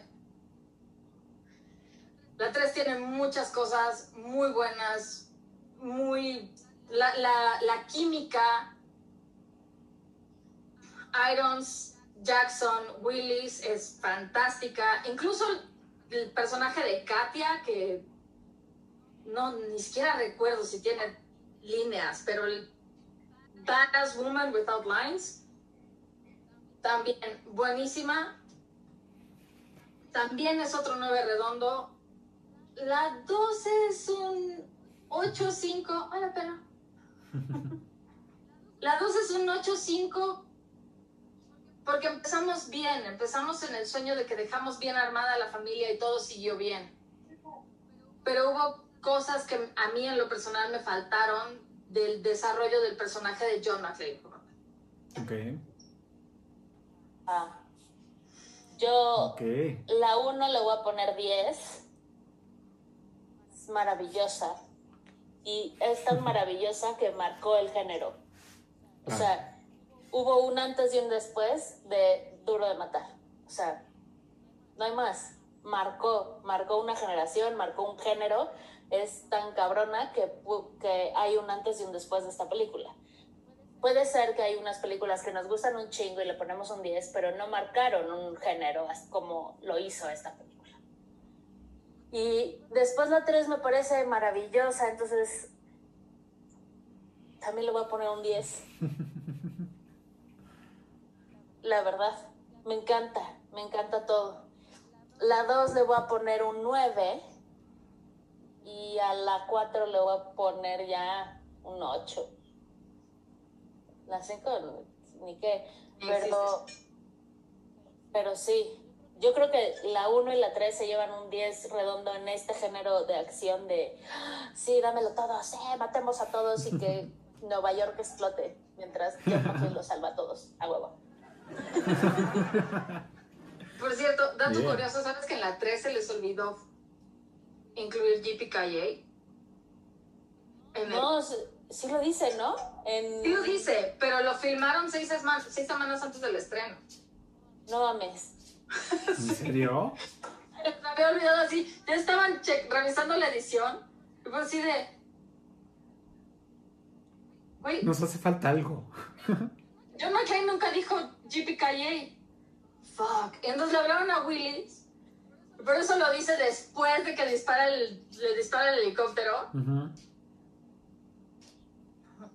O sea, tirado en el piso así de. JPKJ, motherfucker. Ok. Se les había olvidado incluirlo en el guion. No manches, no. Qué bueno que lo incluyeron porque lo estamos esperando. Claro, definitivo. No hay Die Hard sin JPKJ. Claro. Hello. Ajá. Pues muy bien. Pues si no tienen algún otro. motherfuckers. Bueno, si, si no tienen algún eh, dat- otro dato curioso, pues bueno, me gustaría que nos platicaran qué están viendo, qué nos recomiendan o en qué plataforma para todos los que nos están viendo. Yo sigo viendo Creek, la veo online y acabo de terminar eh, Emily in Paris, que está en Netflix. Muy palomera, muy linda, mucho fashion. Podría yo criticar el fashion de ella, pero lo voy a dejar. Este, y voy a iniciar la cuarta temporada de The Crown, Netflix. Claro. Bien. ¿Tú, Chivis? Yo estoy viendo, bueno, acabo de terminar de ver una serie de HBO noruega que se llama The Beforeigners. Ok. ¿Y ¿De qué va? Esto, hay un loop que que hace que vikingos del 1100 empiecen a llegar al 2000. Vi el tráiler, sí se me antoja, ya sé cuál es. Está, está muy buena, Sí. muy interesante, muy rara. Es una forma extraña de tocar racismo, me parece. Está, la neta está chida. Ok. Ya, acabo de ver el, el tráiler y sí se me antoja. La neta está chida. Bien. Ah, Eso estoy viendo y, y ya. Ok. Pues yo quiero recomendarles ah, que vean Los Indestructibles, ¿no? Y, que vean. eh, que siempre les puedan verlo. Ok. Eh, creo que es una de. Bueno, yo muy personalmente cuando eh, anuncian el- esta película, sí la piel se me puso chinita y ya verla ahí en el cine, ver cómo vuela la sangre por todos lados, pues sí te remonta a esa, a esa, a esa, a esa época que vives, ¿no? O que vivimos en, en- en esos tiempos. Este, y gritas y todo, y, y te apasiona y, y sales, pero súper feliz de la vida de, después de ver tanta muerte y destrucción. Entonces, véanla, este, sobre todo lo que decíamos, ¿no? De, de estas nuevas generaciones que vean pues, el sadismo con el que nosotros crecimos y, por qué eh, tenemos mucho esta característica como personas, ¿no? Porque pues, en, ese tiempo pues era ese, pues, esa vivencia totalmente sin, pues, sin tapujos, ¿no? Eh, y también por otro lado, quiero recomendarles una serie que está en Netflix que se llama Shi- Shi- Shitzel. Es una serie judía, los actores son judíos y, y habla mucho del, del judaísmo ortodoxo y cómo pasan todas estas ondas y de, de- de- de esta, de esta comunidad. Este, no porque yo tenga algo en particular o algo así, sino de repente me llamó la atención y la vi y la verdad es que creo que es una muy buena serie eh, hecha por israelitas. No conozco mucho de su cine ni, ni de su televisión, pero creo que si te quieres adentrar a conocer el tema, es, es, una, buena, es, es una buena opción. Y hablando de ese tema, hay una miniserie Unorthodox en Netflix. Ah, sí, Ujú. Orthodox, sí, exacto. Unorthodox en Netflix, que es muy buena. Claro. Muy, muy buena. Sí, sí, sí. Que va de lo mismo.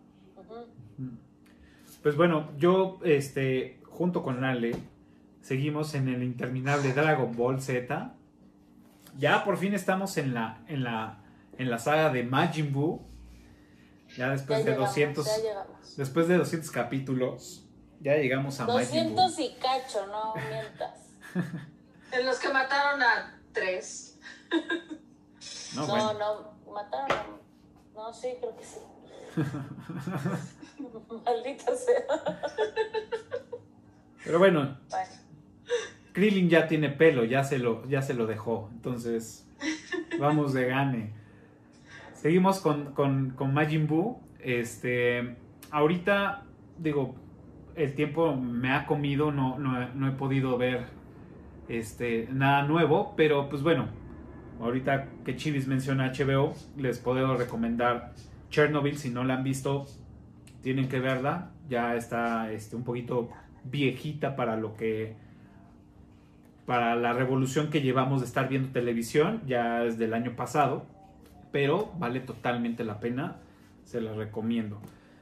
Y este y pues me gustaría recomendarles más, pero vámonos por partes en nosotros en otros episodios. Eh, si no se me van a acabar. Pues ahora sí, vamos a entrar a la trivia. Este, recuerden que los primeros cinco que contesten correctamente estas preguntas en la caja de comentarios de este video en YouTube, pues bueno, van a ser mencionados con bombo y platillo y reconocidos ante todos los eructitos del cine como unos buenos eh, eructitos. eructitos, exacto. Y pues bueno, ¿quién de ustedes se quiere aventar la primera trivia? A ver, A ver, venga. Una, una interesante. En 1987, Die Hard 1 ya estaba in the making y pensándose. Cuando Joel Silver, el productor, y John McTiernan, el director, van a ver una obra de teatro en Londres. ¿Cuál es el nombre de esta obra? Porque ahí descubren a su Hans Gruber. Ok, esa es buena. Esa es buena. No recuerdo el nombre de la obra, pero sí. Sí recuerdo que- haberlo leído. Yo me la sé, profesor.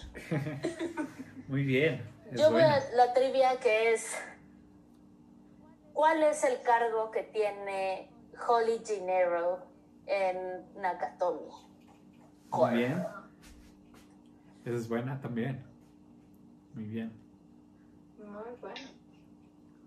Y yo eh, quiero preguntarles cuál es la canción que está escuchando el chofer de la limusina cuando, es- cuando sale en acción en la parte ya casi final de, de- de la película. Ok. ¿Cómo se llama esa canción? Bien, bien, bien. Muy bien. Ok. Pues yo traigo una fácil, pero creo que, tiene su, su valor. Y mi trivia es, ¿qué es 21 de 42? Pues bueno, esas son las trivias. Eh, recuerden, los primeros cinco que contesten correctamente en la caja de comentarios, pues tendrán esta mención honorífica y el respeto de todos nosotros. Y este, pues bueno, ya lo único que queda es darle las gracias por venir, acudir al llamado, este, por iluminarnos con su sapiencia y conocimiento y fanatismo de, de John McClane. Y pues, pues despídanse. Si tienen eh, redes sociales, quieren compartirlos o, o no lo quieren hacer porque es, son privadas, totalmente respetables. Si tienen algún proyecto, es el momento de, de hacer el comercial. Adelante. Bueno, pues fue un gusto, muchachos, como siempre. Eh, saben, mis redes sociales son privadas, son para mi uso personal y desahogo personal, pero nos estaremos viendo en capítulos siguientes. Gracias. Gracias. Cámara bandera y se la venden.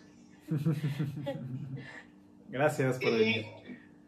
yo estoy en Twitter como Godines Virtual, que ahorita estoy desempleado, así que si tienen alguna oferta de trabajo, con todo gusto ahí me pueden mandar este algún dato.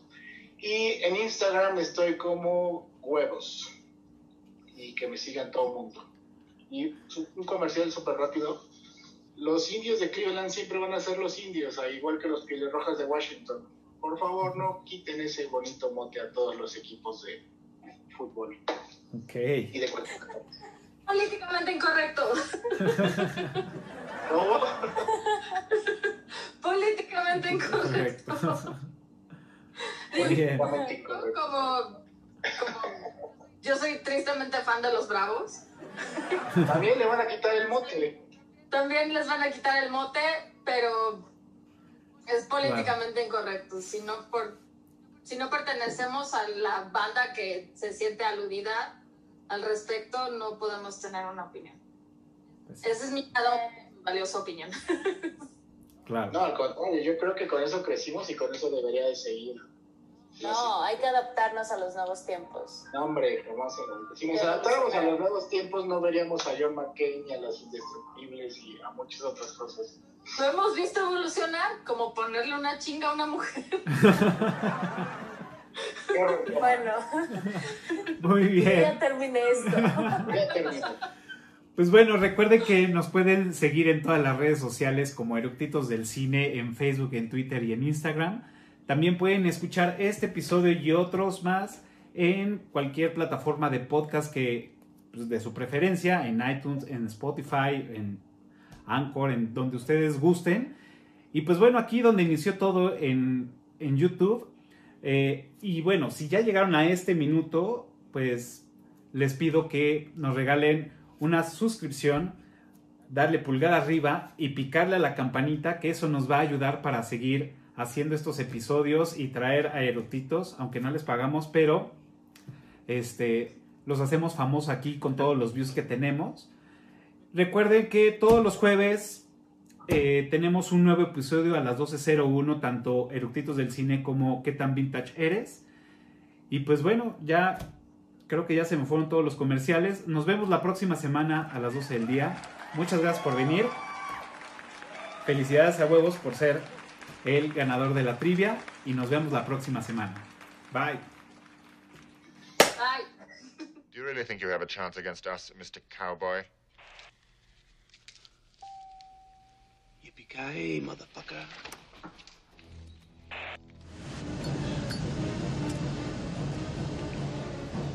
Yippee-ki-yay, eh, motherfucker.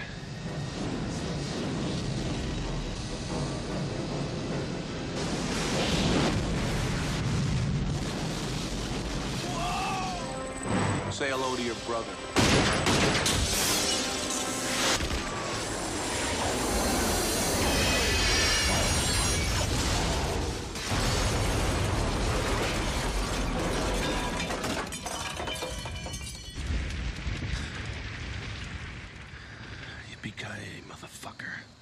Stay with me.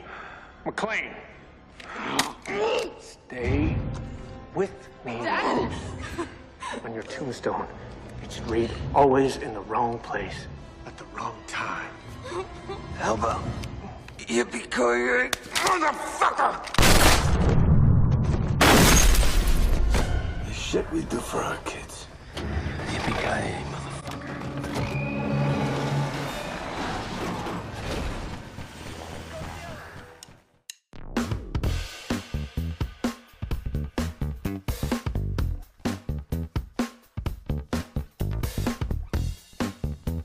alcanzan a ver el, a oír el panadero con el pan, me dicen, por favor. ¿Qué está pasando